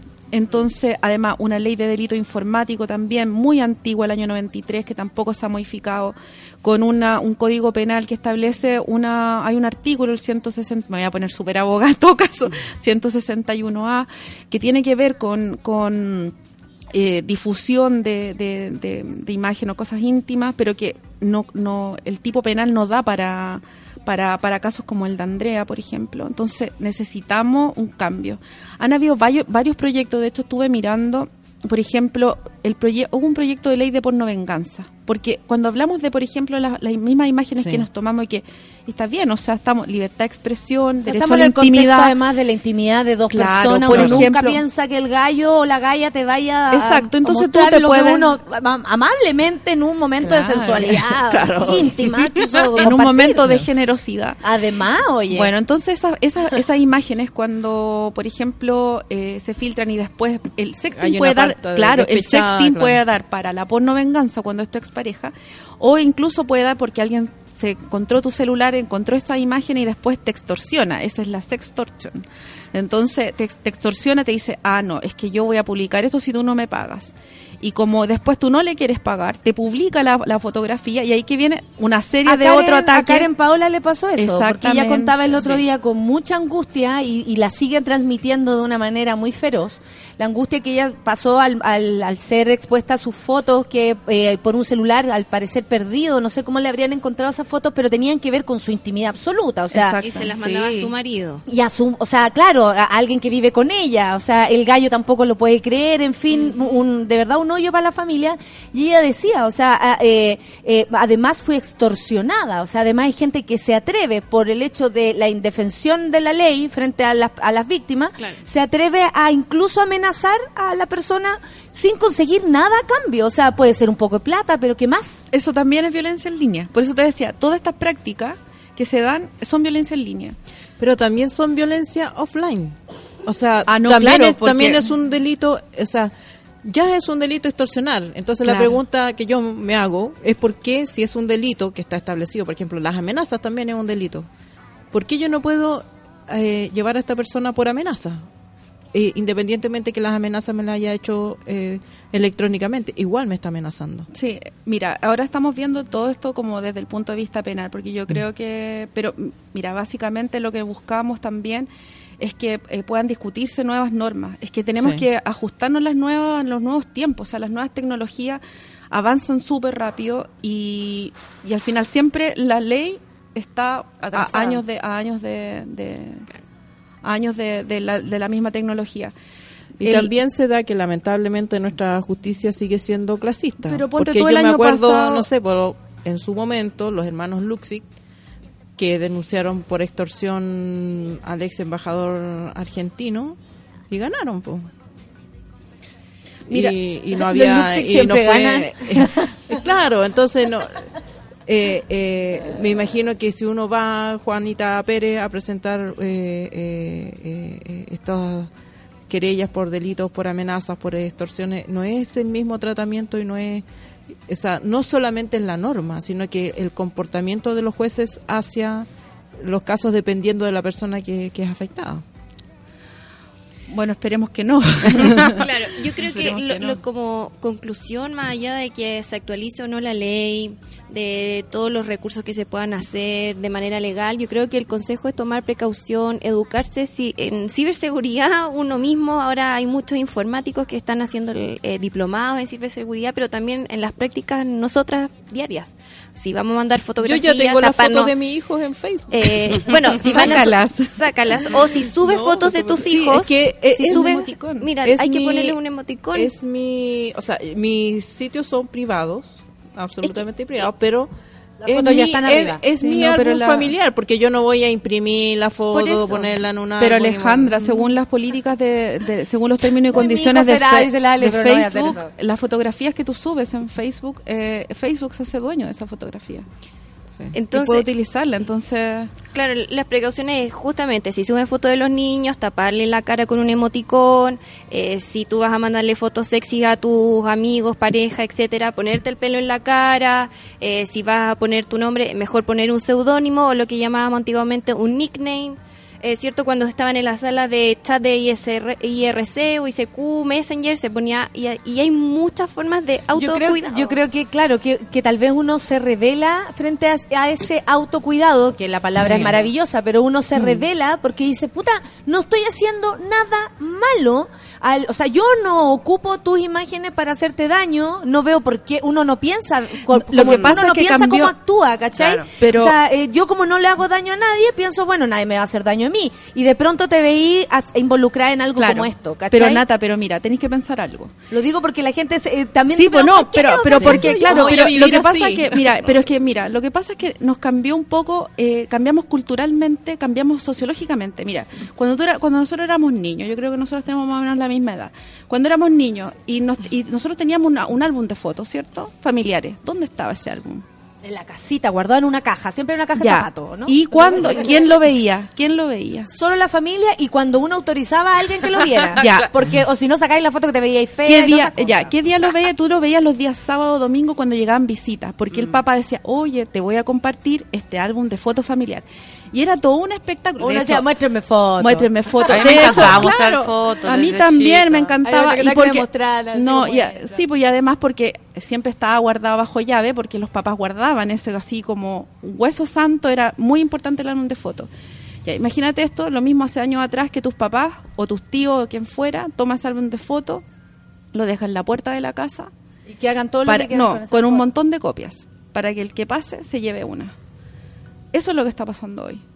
¿Cachai? Entonces cuando nos vemos eso y tú, uno dice, oye, era impensable hace años atrás. Y- y yo creo las que- redes sociales, o sea, nosotros estamos inmersos en esto. Aparte que las redes sociales también nos deja en evidencia la cantidad de, de intenciones que Mm. pueden haber y matices alrededor del mundo, porque a mí me, tú me das una copia de un niño eh, jugando con, en, En su una fiesta de piscina, en su cumpleaños. fiesta de cumpleaños, y digo, qué lindo, next. No pasa nada, pero hay otro que lo puede usar para quizás qué cosa, ¿cachai? Sí, o sea, ahí es donde crece como mira- el abanico de posibilidades de gente mala que uno tenía en su mente. Claro, es que mira, incluso te puede servir esa fotografía para crear un meme. O sea, por algo está el niño que dice bien, ¿se acuerdan de ese niño que sale como con un puño? Esa foto fue publicada y terminó viralizándose y ese niño, yo le aseguro que ese niño no está contento con su fotografía en internet eh, siendo un meme. Yo tampoco estoy contenta con mi meme. No, pues ¿quién va a estar Uy, contenta con un meme? Tú tenés caleta. Tú podrías hacer tu Instagram de puros memes. Bueno y otro horrible. Eh, ya, estamos, eh, sabemos que tenemos que cada uno, eh, y yo creo que tomar conciencia lo que ustedes dicen, al autocuidado. Pero ¿qué pasa eh, con, con esta gente? Porque yo quiero, o sea, de verdad eh, pienso en que nosotros sí nos hacemos cargo, que la Andrea sí anda por la calle sin nada que ocultar, eh, visible, su cara está ahí, su nombre, está todo. Nosotros estamos así, expuestas, ¿cierto? Eh, ¿Qué pasa del otro lado? Pues, ¿qué, qué hacemos con esto más allá de lo- las medidas que tenemos que tomar, ¿cachai? Porque todo, o sea, todo aquel que viva esto, ¿qué hace? Mira, actualmente no hay dónde poder dirigirse, salvo a datos protegidos. o sea, si es por Latinoamérica sí, al parecer sí. Sí, no, pues latino. eh, Bueno, es que distintas organizaciones están como en el fondo inve- investigando eh, y preocupándose de estos temas. Entonces han salido un montón de, de, de así como do- cómo defenderte de la violencia en línea, etcétera. Claro, manuales. Pero manuales, qué sé yo. Pero eh, pero en Chile, por ejemplo, de poder llevar, mira, nosotros llevamos casos, como te digo, los llevamos gratuitamente hacemos litigación estratégica, entonces analizamos caso a caso eh, qué es la, cuáles son las posibles vías para, para poder eh, plantear el caso, plantear el caso Y André, y todo. ¿y tú qué le podrías decir a la gente que siempre nos recomienda ignorar, ser indiferente frente a estas cosas o dejar que los que son malos ya filos, si son ellos los que son esta- ellos son los loquitos y nosotros acá somos superiores porque no le hacemos eso a nadie? ¿Qué hacemos? ¿Cachai? ¿Por qué tú decís basta así y, y lo haces eh, de manera eh, práctica, práctica? La verdad es que yo no, yo no puedo eh, como incitar a que la gente eh, asuma una, una tarea como esta porque igual es un desgaste de tiempo, de energía, emocional, involu- involucrar a terceros actores en el caso, ¿cachai? Como uno tiene que tomar como estas postas cuando uno puede hacerlo. Y, y en mi caso yo no sé si podía estar en condiciones o aún no estoy en condiciones de hacerlo, pero me, pero me toca. Es como que me tiraron un poncho y yo me lo puse, ¿cachai? Siento que... Pero también tiene que ver con una trayectoria de violencias para atrás, ¿cachai? De hecho, el reportaje que salió de la tercera... también eso. eh, eh, hace, hace mella en eso, ¿cachai? Como lo subraya de que esta es como, no sé, si yo tuviera que hacer lo- en, en- en los hitos de violencia que yo vivía en internet solamente por hacer cosas, ¿cachai? Ni siquiera por Claro. dar entrevistas. Eh, debe ser como la cuarta o quinta, ¿cachai? Entonces, cuando yo me veo en esto y me veo en una posición de visibilidad que, que me la da también el café con nata, entre otras cosas, eh, yo digo, ya, estamos hablando de feminismo, estamos en una radio en internet, veo cómo le pasan estas cosas, estas agresiones a mis amigas, como ya, hagámoslo, ¿cachai? Como, pero es una decisión que no solamente la pienso con una responsabilidad sobre, sobre mí o sobre quién yo fui cuando recibí mi primera agresión, sino que también sobre cómo yo veo que está pasándole esto a la gente que me rodea, a la gente que yo quiero, ¿cachai? Desde mis hermanas chicas que somos gorditas hasta mis amigas que no son gorditas y que por solamente por hacer cosas y, y ser visibles tienen que recibir diariamente un balde de caca, ¿cachai? Entonces, creo que cuando uno habla de empoderamiento y viene aquí al panel, al panel y dice, no, o sea, y uno da como consejos de vida, eh, uno tiene que ser medianamente consecuente o coherente con lo que uno está proponiendo y era, ya, pues, hay que hacerlo y, busqué la ayuda, que es lo que yo les propongo. Si ustedes están, están sufriendo violencia, busquen la ayuda necesaria para el tipo de violencia también que están viviendo, porque yo pedí ayuda Claro, a algún órgano. hay- al parecer también nos estamos dando cuenta que hay tantos tipos de violencia Sí, que po. hay que atacarla eh, con el debido por el debido medio, ¿no? Sí, por po. el- a, tomar esa vía y, y tú lo hiciste porque era específica esta así en, Sí, en po. internet, bla, bla, Exacto. bla, bla. Igual yo pedí ayuda en otra en otra instancia y, o sea, no quiero como no sé si puedo decirlo, pero y no me dieron esa ayuda también, ¿cachai? Como no mejor no haga nada, quédese en su casa, o sea, casi como que yo tenía que buscar a la persona que me había hecho la agresión cuando en verdad esas personas estaban escudadas en el anonimato, en una página web. Entonces, en vista de eso, empezó a acudir a otras instancias y a otras organizaciones, a otras mujeres que saben más que yo, po. Y así como hay mujeres que saben más que yo en términos de derecho a internet, como, como la Jessica, ¿cachai? Como, pueden haber mujeres que sepan más que yo en otras cosas, como en autodefensa personal. Obvio, y es la como, forma no que tenemos. Como- claro. O sea, hay que buscar las herramientas para poder defenderse y creo que ese es mi llamado. nomás, Oye, ¿cachai? Jessica, bueno, y también había, hablamos acá que en general cuando uno ve o, o, o fantasea con los perfiles de estas personas, se imagina a esa persona fracasada en un cuchitril y no, po. E Imaginémonos personas con matices, imaginémonos profesionales, imaginémonos gente que eh, se eh, muestra una, una, una imagen o un ser a, a- a su medio de una manera y en redes sociales es otra personalidad. Lo digo para que no descartemos a nadie. No. Lo po. digo para que de verdad eh, esas personas también no sientan que eh, los vemos solo de ese modo. Sabemos que para hacer cosas también en Internet hay que tener un poco de habilidad. Y no creemos que son solamente ah, geek ahí que están solo pendientes de eso y lo digo sin ningún miedo. Lo digo eh, así de claro por si alguien también lo está escuchando. Sabemos que no son personas y, y lo presentimos porque ya, ya estamos aprendiendo de esto, que no son simples seres que van por ahí fracasados por... No, han logrado cosas, probablemente tienen familia, Y que no están andan por lejos. aquí cerca y probablemente en la calle te piden una foto. Entonces, Eh, a lo que voy es que a abrir nuestras mentes también y, a, y a la de nosotros, ¿no? Como, como de, de, de no creer que, que los los eh, malhechores o malhechoras son de cierto modo para no eh, caricaturizar. Caricaturizar Es súper importante. De hecho, un dato. un Claro, dato- porque uno este es dice, un ah, debe duro. ser de tal forma y no. Mira, un dato duro es que en un informe que se llama Violencia en línea contra las mujeres en México, revelaron que el 40% de las agresiones eran cometidas por personas conocidas de las víctimas. El 40%. Entonces, muchas veces son personas de nuestro entorno, Entorno. que no sabemos porque están en el fondo eh, bajo el anonimato. Entonces tú no tienes cómo saber quiénes son. Pero eh, el 40% en este informe parece. Y que Igual las es mujeres fuerte entre eso. 18 y 30 son las más vulnerables a esos ataques. Bueno, aquí la invitación es, es que nos puedan escribir eh, si tienen Eso, ¿a algún dónde les caso. pueden escribir? ¿A dónde nos podemos unir con Olvídense ustedes? la que viene. Desde ahora. Olvídense. ya. Miren, al hola arroba datosprotegidos.org o al info arroba datosprotegidos.org, ya sea para talleres, para sus empresas, para los colegios, para los paradocentes, que son los que De están con pronto los una mamá que esté absolutamente desesperada porque a su hija o hijo lo hacen sufrir, no está mal que le digan, ¿sabe qué señora? Mire, podemos hacer lo siguiente, o, o cuídese de esta manera. Me imagino que hay mucho papá y mamá así Desesperado, atacados, obvio. familias atacadas con esto también, pues, o sea, como para expandirlo y no decir, oye, las mujeres estamos, no, sufre todo tipo de si personas esto, con esto esta es transversal, la violencia en línea es transversal, entonces eso no hay que olvidarlo. Y, pero, pero especialmente las mujeres que, en general, como en género, las que se ven más expuestas son mujeres que son las que están presentes en el debate público, ¿ya? Es como mucho de esa, y además las mujeres que en- en, eh, que vienen saliendo de alguna relación sentimental, o sea, como la- las que tienen en, la violencia en una relación íntima. Ya, pero la- la- las profesionales que, que participan en debate público, periodistas, políticas, son las Activistas. más, sí, activistas son las más expuestas.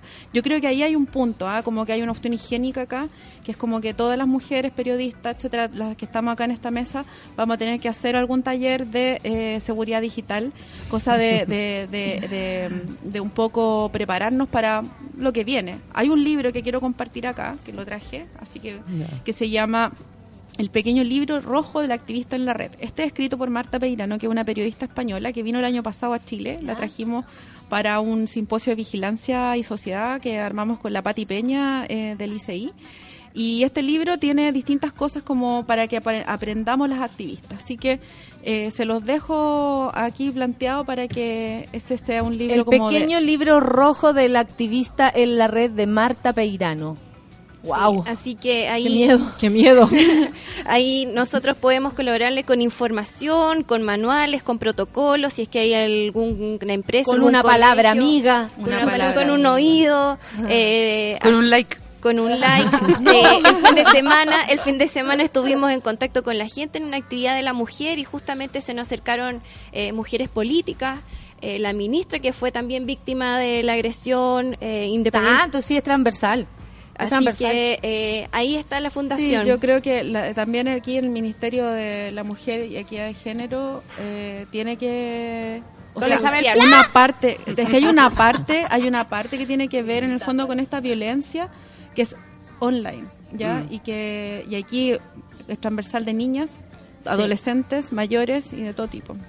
Eso es bueno porque nos estamos uniendo, nos estamos organizando. El que lo dude eh, va a perder y va, va a morir en la rueda. Gracias, Andrés, sobre todo por ser tan generosa con nuestro programa al enseñarnos esto. Yo creo que todos aprendemos también. Eh, a ti por tu valentía, porque no, no, yo te admiro mucho, pero también nos enseñáis que el, que el- el activismo es acción. O sea, uno puede hablar, decir, compartir ideas, tirar su Twitter o y lucirse a través de eso incluso. Ah, pero el accionar, el hacer va al día a día y eso lo sabemos. Y yo te lo agradezco a ti por enseñarme eso, eh, transmitírmelo y, y compartir esta mesa en nuestro panel feminista porque considero que le, le das una altura moral a, que necesitamos, de verdad. ¿Cierto, Vale? Sí, Eh, somos afortunadas. Sí. Y Jessica, y por supuesto aquí el equipo de, de, de ustedes que nada, pues están haciendo lo que necesitamos, sobre todo para aprender, porque es como es un terreno nuevo. Y, y, y, y qué bueno que ya no estás donde estabas antes. Es una talla interna, talla interna. Oye, vamos a tener, bueno, esto está en un podcast, eh, se está grabando para salir después y van a estar, ¿cierto, Sol? Nos vamos a encargar de poner todas las páginas y lugares donde las personas se pueden comunicar con ustedes.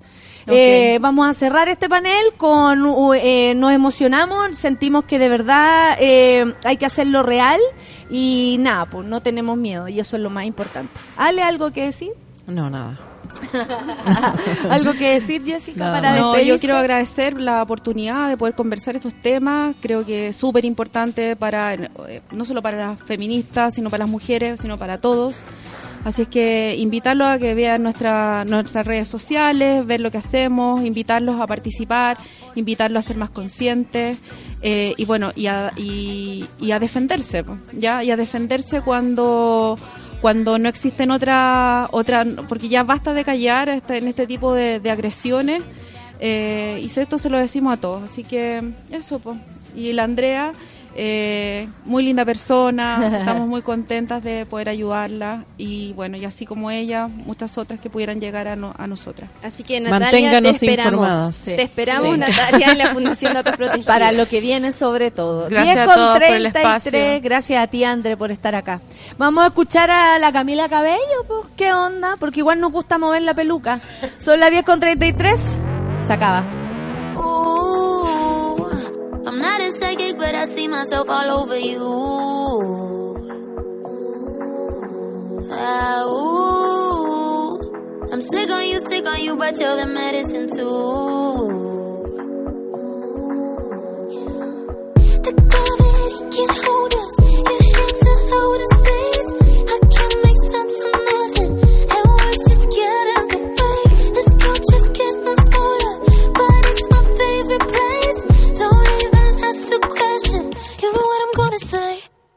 I'm it. Whatever trouble that you're thinking, I could get into it. I see a king size bed in the corner, we should get into it. All of the things I wanna do to you is infinite. I mean, if you're into it, I'm into it. Ooh, I'm holding my, holding my breath until I'm turning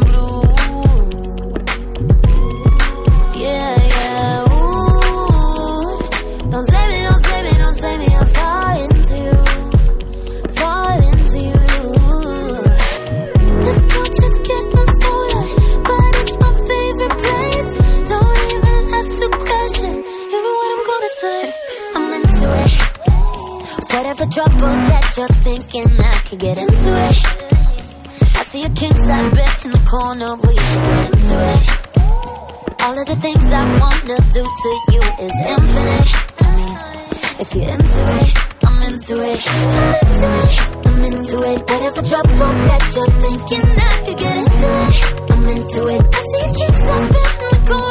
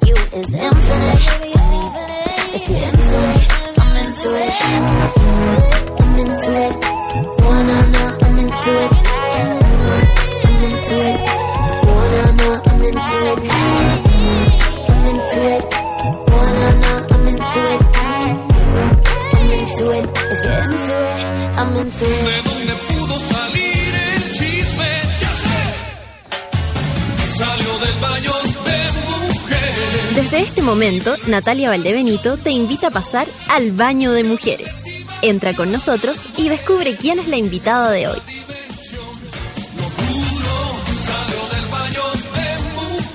Son las 10 con 36 y entramos al baño de mujeres. ¿Qué tal si te pones el- el audífono así nos escuchamos y nos conectamos? No, mira, para que, para que escuches ahí el baño mujeres. Mira, estoy esta mañana, tengo la suerte de estar eh, con tantas mujeres y yo lo, de verdad, me siento afortunada. Tengo acá a Elisa Domínguez, pero la verdad es que no le puedo decir así. Y le tengo que decir de cómo a mí, como a mí me gustaría llamarla, la planta. Me gusta la planta. ¿Te gusta la planta? Elisa, ¿cómo estás? Hola, Nati. Bien, ¿y tú? Oye, eh, bueno. Muy bien, muy contenta. Me cuentan acá que te asociaste con la Nati Su. Sí. ¿Cómo nace esto? Yo a la Nati Su la admiro muchísimo, me encanta, me encanta ella porque no para, primero, está cantando aquí, de pronto la ves cantando allá, No después para. tiene su proyecto, No después ahora la planta. ¿Qué pasa? ¿Cómo se unieron? A ver. Mira, es una gran amiga, la conozco hace muchos años y... ¿Tú eres música desde chiquitita? Yo no soy músico, no. Fuimos compañeras del colegio. así que nos conocemos así de guaguita uniforme. Ah, la dura. Sí. Oh. Entonces, eh, llegó cuando yo estaba como eh, restaurando una casa antigua. ¿Ya? ¿Cuál es tu profesión, Elisa? Soy gestor cultural. Perfecto. Sí, y artista visual. También me muevo harto, he trabajado en galerías y más que nada he llevado espacios culturales. Ese es como mi, mi norte. Perfecto. Así que llegó la nata un día, ya no me acuerdo cómo, pero venía como de capa caída, así como, oye, mira, no sé qué. y como que se enamoró. Ah, toma. Esa onda. Sí. y, y como que se enamoró, se enamoró del lugar, se enamoró del espacio, se enamoró del proyecto.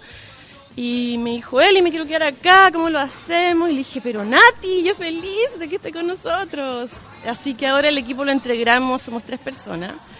Entre eso está el Felipe, que es Pez, Felipe Pez, y em, la Nati y yo. Y entre los tres ahí impulsando. Cuéntame, y- cuéntame esto, ¿qué es la planta? ¿Qué es este lugar? Sí. Para que todos sepamos, porque hay mucho público acá que también va a querer ir a, ir. a compartir, a ver, a sapear músicas, músicos que estén pendientes de eso. Mira, La Planta es un espacio cultural. eh, tenemos una programación propia y estamos siempre haciendo actividades, eh, festivales, ferias, hacemos talleres, eh, conciertos. eh, y claro, se instala este proyecto en esta casa muy antigua, en el barrio Santa Isabel, que está aquí muy cerquita, en lo que fue como un barrio patrimonial, digamos. Es una casa de adobe, de pie derechos de roble, y está muy, muy roída cuando recién la encontramos. Hay tantas casas bacanes por Es ahí. súper bacán, es preciosa, y, Sí. y está así, hecha mierda, pues, está así en, lo- en el suelo. Llena de palo, antiguamente era un aserradero de madera, entonces había un viejito que trabajaba madera y hacía piezas de barco y qué sé yo. Y era muy bonito el oficio del caballero. Y claro, al encontrarla estaba así de capa caída y, y tuvimos que hacer todo un trabajo que ha durado un año de restaurarla, eh, nosotros mismos, digamos, eh, que somos la mayoría artistas, diseñadores y, y maestros chaquilla.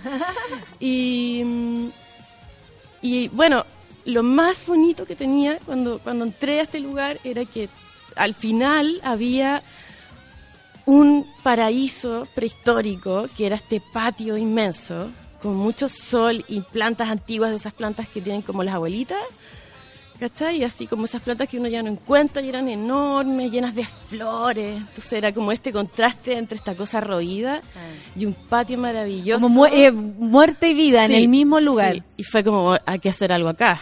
Hay que hacer algo, un proyecto cultural, espacios para la música nueva, joven y que no sea necesariamente en bares y como un poco... Aparte que ese barrio igual eh, apañado por lo que está pasando en el barrio Italia, digamos, eh, pero Santa Isabel teníamos el bar de René, teníamos el sofá, son mis- mis la casa en el aire, Sí. ahora el, el, el bar que hay ahí al frente, donde yo también hice stand-up alguna vez.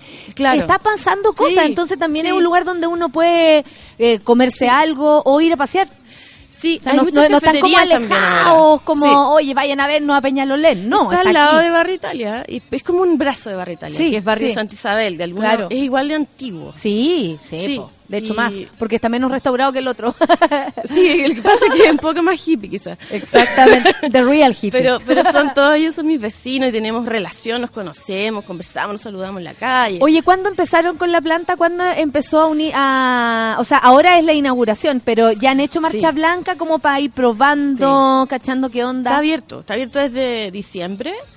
Tenemos un café que es maravilloso, que es Café Forastero. Está abierto desde diciembre, abre de 9 a 9, de lunes a lunes. ¿En serio? Sí. Y a ver, ¿y cómo qué pasa todo, todo el día? Y oh, onda, hay gente que trabaja en el arte y se levanta temprano. Sí, nos levantamos temprano. Somos muy trabajadores. La cagó. Y de 9 a 9, ¿qué pasa de 9 a 9, por ejemplo? Uno puede ir así Eh, tempranito. Podéis ir, sí, podéis instalarte en el patio, podéis disfrutar de una rica sombra, debajo de un naranjo. Hay café de especialidad, ellos trabajan un café maravilloso, que es café de especialidad. No sé si conocen un poco de qué se trata, pero es un café fresco. ¿Ya? eh, que fue tostado con menos de, de un mes de, desde que se extrajo. Es Este programa se llama Café con. Nata. Imagínate cuánto nos Sí. gusta el café. Con la Sol nos estamos salivando. Es de- yo diría que es de los mejores cafés que hay en Santiago. Entretenido. No sé, quizás colmado y. ¿Y hay actividades en el día ahí? Por ejemplo, además de poder usar la dependencia para tomarse o pa- fines pa de una, semana. por ejemplo, para hacer una reunión, es un lindo lugar. Los fines de semana y a veces entre semana hay talleres. Por ejemplo, hace poco pasó, tuvimos un taller de haiku, tenemos un taller de programación de P5JS, que es una programación creativa. ¿Cómo se acercó la Eh, gente, por ejemplo, a ustedes para proponer estos talleres? Porque hay mucha gente que tiene mucha idea. Eh, si algo lindo ha pasado, eh, estamos hablando de lo malo de Internet y podemos Sí, hablar lo de lo bueno. de Internet, es que cada uno puede eh, crecer como quiera, ¿no? Mostrar su arte, vender sus productos. ¿Cómo se acercaron ellos? Yo creo que justamente eso nos ha ayudado mucho a nosotros como los programadores del espacio y también a los emprendedores que tienen ahí sus talleres, que son de oficio, también son creativos. Y la mayoría de ellos vende por internet y la gente llega a buscar los productos, llega a buscar las cosas. Y también la programación la pueden encontrar en nuestras redes sociales. Si quieres te las comento. Pero por favor, es la idea, de hecho. Que nuestro Facebook, Facebook es Centro La Planta, eh, el Twitter es Centro eh, guion bajo La Planta y el Instagram también, Centro guion bajo La Planta. Oye, Ahí pueden eh, seguir las actividades. Generalmente ¿Eh? son los fines de semana. Eh, ¿Sabéis qué me gusta? Puedes Pa- ir, es que pa' gente que viene, abierto. por ejemplo, que viene a Santiago a pasear. Hay muchas Sí. personas que ocupan el fin de semana y vienen, no sé, vienen al teatro, sacan una, una entrada al teatro a Santiago y vienen de La Serena y Claro. dicen, hoy ¿qué hacemos en el día? Pueden, ir el fin de semana ir para allá. a pasear. a- a- ¿Dónde queda específicamente? Está en Santa Isabel 0165. Casi entre Bustamante y Seminario. Perfecto, o sea, metro Frente- también hay, metro Santa Isabel. Sí, está al lado, está a media cuadra. Oye, ¿y este sábado 24 qué pasa? Es la Mm. inauguración, cuéntame la Sí. fiestoca. Mira, vamos a inaugurar, eh, no, no sé si una inauguración porque ya está abierto el espacio, pero es una celebración de lo que ha sido un arduo trabajo de un año, más o menos, un poquito más. Y bueno, nos van a acompañar, va a sonar Chini and the Technicians, va a estar Yayorka acompañándonos. Me encanta. Invitamos como a proyectos que ya han habitado la casa y como los volvimos a invitar. como, Perfecto, "Oye, esos proyectos se que potenciaron para". Exacto, todos los proyectos que han estado durante el año antes. Eh, va a estar la gente de, de sellos, por ejemplo, músicos, van a haber artistas, nos va a acompañar cervecería hasta pronto. Eh, a tomar una Sí, cerveza. Hasta pronto, está buena pronto. esa. Va a estar Bar Academy, es una barra de, de gin tonics, y mucha gente que también ha participado. Ah, y ellos van ahí a, a- a regalar sus cosas. Van a haber instalaciones. Sí, pues, van a regalar una barra ahí con traguitos. ¿Esto es en la noche o en la, o en la tarde para Empieza adelante? a las siete y media. Perfecto, me encanta cuando empieza más a- antes el carrete. Sí. ¿no? Una es señora Sí, y le gusta sí, estar a, las 12. a la una ya estamos acostados. Somos de la misma parroquia con la Elisa. Sí. Y va a haber instalaciones también, instalación lumínica de una cooperativa X que hace como instalaciones de, de iluminación interactiva. La, Natac va a ser como una intervención también. Buena, o sea, ese lugar es tan grande que todo, que muchas Sí, personas pueden intervenir. ¿Cachai? ¿Qué me estáis diciendo? Que va a haber, claro, eh, eh, para comer, para tomarse una cosita, pero también van a haber artistas, o sea, gente mostrando sus cosas, compartiendo por ahí, por allá, uno puede hasta conversar ahí, como sacando, oye, ¿y tú quién eres? Bla, bla, Sí, bla, bla. pues, esa es la idea. Música. Encontrarse. Van a usar la, la, la, el- la naturaleza de ese lugar por eh, eh, lo de la lana. Que La me- van a disfrutar. O ahí, la sea, es un lugar realmente donde se pueden Sí. hacer muchas Son cosas. como 250 metros cuadrados el, el patio. Y, y la casa adentro, claro, tiene dos pisos, serán 250 más, más o menos. Sí. Mm, Mira, me esta preguntan acá si galería- atienden durante la semana. Sí, toda la semana. Está abierto de 9 a 9. ¿Y te pueden encontrar ahí, Elisa? Nos pueden escribir si quieren participar de la inauguración, porque no, no podemos explotar la casa porque la vecina nos mata. Así que si quieren participar, escríbanos a contacto arroba centrolaplanta.com y nos pueden contar por qué quieren participar de la inauguración y les mandamos entradas y les contamos. La Luna Díaz está preocupada de do- por el café. Sí. El café. ¿Dónde era el café? Ahí mismo. Es aquí eh, mismo. El café es como está en el corazón de la casa. Es un café maravilloso de especialidad. Mucha gente va a trabajar. Y le responde Felipe, Santa Isabel 165, Sí. 0, 165. Es con cero, porque si no los, los va a tirar a otra dirección. También hay brunch. Hacemos brunch todos los sábados y domingos. El Sí. deseo empieza temprano. De eso uno 12 después a se- 5. Perfecto. Y después te podéis quedar ahí tomando el café para Sí, la después sobremesa. carta abierta, pero ahí es como cototubo, ¿cachai? Así va como a comer como chancho. Sí, hay como cereal y después sanguchito con salmón y, eh, no sé, limonada italiana, café, ya que hay así como point. Te va ahí. Oye, Elisa, eh, ahora me interesa saber de ti también eh, el cómo tú, eh, por ejemplo, desde tu pega, el- eliges. Eh, y, y- y lo veo, o sea, te lo pregunto porque en el baño mujeres siempre, no, siempre nos preguntamos esto, de cómo nació en ti es- esta volada, porque uno nunca se imagina que va a terminar donde, va te- donde terminó o, o Mm. está terminando, pero pensaste alguna vez así como, sueño con un lugar, me encantaría Sí, eh, como sí. idear un lugar para que la gente, porque también estoy proponiendo algo para invitar a las personas. ¿Qué te pasa a ti con eso, así como en lo más personal, más allá de este lugar o, o el que sea que tú habites? Yo creo que sí, fue un sueño. Querían eh, poder crear un lugar de encuentro, como entre personas, un lugar como habitable y amoroso, acogedor, con esa onda femenina, ¿cachai? Como, como que tenemos las mujeres también, que es como más cariñosa, más colaborativa y, y no tan snob, ¿cachai? Como, oye, hacemos, aquí están pasando cosas, la raja, pero todos pueden participar, ¿cachai? Entonces quería como un poco llevarlo hacia allá. Y antes de este proyecto, tuve una, una cafetería, de hecho, de Eso, cuéntame tu camino. ¿En qué, en qué andabas sí. ya antes de la planta? Trabajé en sofá mucho tiempo, que está al lado. Sí. Y, y después tuve un una cafetería de especialidad con librería. Era una librería de autor y café de autor. Entonces ahí también hicimos hartos conciertos, tuvimos una microgalería donde estuvo ahí de curador el Vicente Cociña. Y, y tuve ese proyecto como dos años, pero como mi norte era más bien la gestión cultural, me, un poco me aburrí porque es Te la pega muy intensa. Y te es faltaba, era como pega, Sí, pega comercial más Es que, que pega de gestión, digamos. La pega de negocio de, de, de café es desgastadora, es súper intensa. O sea, uno se imagina, ahí "Ah, no, un 24/7. cafecito. No, todo el mundo tiene esa idea. Véngase conmigo a, leer un libro. Claro, ay, quiero tener un café ahora que jubilé. No, es pésima idea, no lo hagan. No lo hagan porque van a terminar sudando, tener así, pero con canas, todo mal. Es súper desgastador. como político. Tenéis que amarlo, tenéis que amarlo.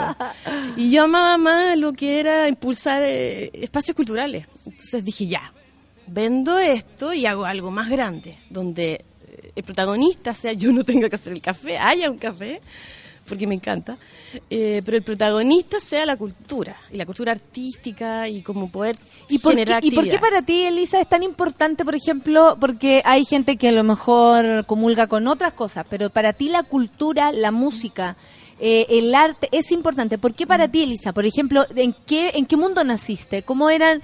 eh, Ah. ¿En tu casa había mucho libro, mucha música o esto fue más una, una necesidad tuya? O sea, ¿lo heredaste o, o viene de ti? Porque uno también a veces aporta a la familia cosas que no habían. Por ejemplo, en mi casa nunca nadie cantó, bailó Eh, o dramatizó sí. nada. Mi hermana cantó siempre. Mi papá sí tocaba, trataba, perdona papá, Eh, trataba de tocar teclado, guitarra. Mi mamá de chicos que siempre nos llevó a todos los museos, a todos los parques, a, a lugares muy conectados con la naturaleza. Y al mismo tiempo con el arte. Y al mismo tiempo con el arte, sí, siempre. Eh, ¿Tú crees que viene de ahí tu, mi tu abuelo necesidad? también tuvo un abuelo que fue ministro de educación en un momento. Y, y mi otro abuelo era químico, autodidacta. Se hacía llamar el alquimista. Entonces yo creo ¿En que hay una, una nota loca por ahí que corre. ¿Y Pero- cómo eso tu tío? Pero, pero tu abuelo, abuelo. ¿Pero cómo eso de, de mentira? No, era verdad. ¿Cómo? O sea, él se hacía llamar el alquimista. Él se hacía llamar. Sí. Oh, qué bacán. Sí. Claro, y en ese universo igual tú dijiste cuando grande Creo, quiero. bueno, que tiene que haber algo ahí. No sé, yo creo que me gusta esa idea de plural que tiene la, la cultura y, y la área artística, que es como Siempre incluye a siempre uno más. pluralista, siempre diversa, eh, eh, es poco empaquetada, ¿cachai? Eh, podí, tenéis posibilidades infinitas de acción, que eso también es muy aterrador, pero, Sí, claro. pero, pero siento que es, enriquece y que no tiene que perderse. Claro, claro que sí. Oye, hay una curatoría, por ejemplo, ¿quién no puede entrar a la planta? O sea, no Oh. me vengan con ese tipo de... No, pero ¿quién puede? Co- Como Eh. que, que, que, que son los... los- no, voy a, no, hablemos en negativo, hablemos en positivo. ¿Quiénes son los que... O, o los proyectos que le interesan a este centro? Porque también... o- Uno igual se define con colores, o sea, es Claro. como, sabéis que nosotros vamos más por el lado de Sí. tanto, tanto, y nos encantaría Sí. impulsar tales cosas. Claro. Y no es que dejar afuera otras, sino que es lo que a ustedes les gustaría. Tenemos una comunidad que es como nuestra comunidad que integra y vincula, y está como, es parte de la planta, que son todos y cada uno eh, jóvenes, emprendimientos creativos, eh, hacen diseño de autor, eh, y todos son súper arriesgados y súper curiosos, están siempre haciendo cosas increíbles. eh, con una convicción, porque aman lo que hacen y están todos los días trabajando, están enfermos, están trabajando. Y uno cree como que, ah, los artistas es flojo. Pero no es cierto, No. Están todos los días ahí, había uno el otro día así para la cagada, y- y- igual estaba ahí levantado, trabajando. Y, y en un medio adverso, porque ser emprendedor eh, en un medio bastante precario, de- diría yo, que es como el primer emprendimiento que uno tiene, como es difícil, hay que sacarse la cresta. Y, y además, bueno, y en eso ayudan mucho las redes sociales a levantar estos proyectos. Pero además, eh, con mucho talento, porque cada uno de ellos eh, hace muchas cosas impecables y de gran oficio. Pueden buscarlo, está Taller Barbón, que hace serigrafía. Ya. Barbón. Eh, Taller Barbón. Hace encargos de serigrafía, por ejemplo, hace tote bags a marcas y también hace otras piezas gráficas. Hace su propia línea de diseño que también vende. Tenéis a One Bag, también lo pueden buscar, que son bolsos y mochilas de cuero hechas impecables, en factura impecable. Eh, líneas simples, muy bonito, muy contemporáneo. Eh, está Trampa Films, que se dedican a los documentales y programas de series, que también son en relación a arte, diseño, arquitectura. Están detrás del documental de- del edificio del GAM, Escapes de Gas. Los conozco Sí. perfectamente, Escape de Gas, Sí. que tiene que ver con, con Félix Maruenda, a Mm. quien tuve la posibilidad de conocer. eh, un, bueno, eh, un, un artista que de verdad yo siento que de toda la gente que he conocido en mi vida es una de las más valiosas, Félix. Ya no está.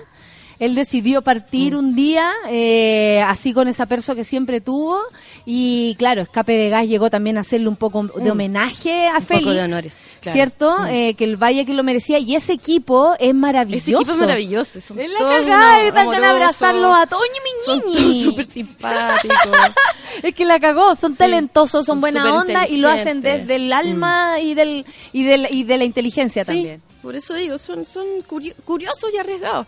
Y el último, que, que no quiero que se me quede en el tintero, que es Red de Mediación Artística, y son unos amorosos, unos maravillosos.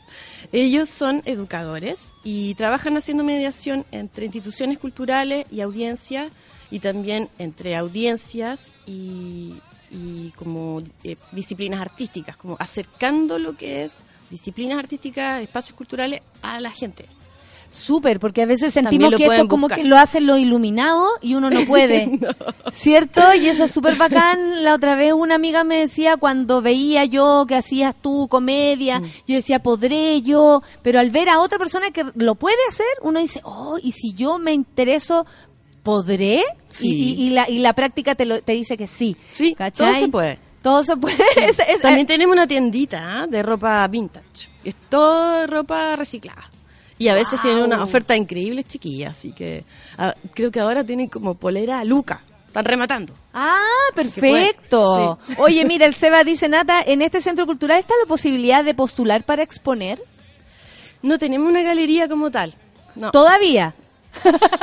Porque sé ya veo que en los árboles les van a poner alguna cosa. No, puede ser. Tendría que ser Es en que un depende también de la exposición, claro. Sí. Yo ya, yo ya gestioné una galería antes. La de Elisa viene de varias batallas, sí, ah, no sé si lo volvería a hacer chiquillo. ¿Por qué? ¿Por qué? Porque... mm, eh, El ambiente, la ondita. No, para nada. Lo que pasa es que llevar una galería es desembauchar una cantidad de plata y energía y es difícil porque porque es difícil hacer que una galería de arte tenga pa- em, lo que a mí me costó em, que tenga una llegada más cercana. Que Entonces, heavy lo lejos que están sí, las galerías, es- sí es- tienes es razón. difícil. es- Sí.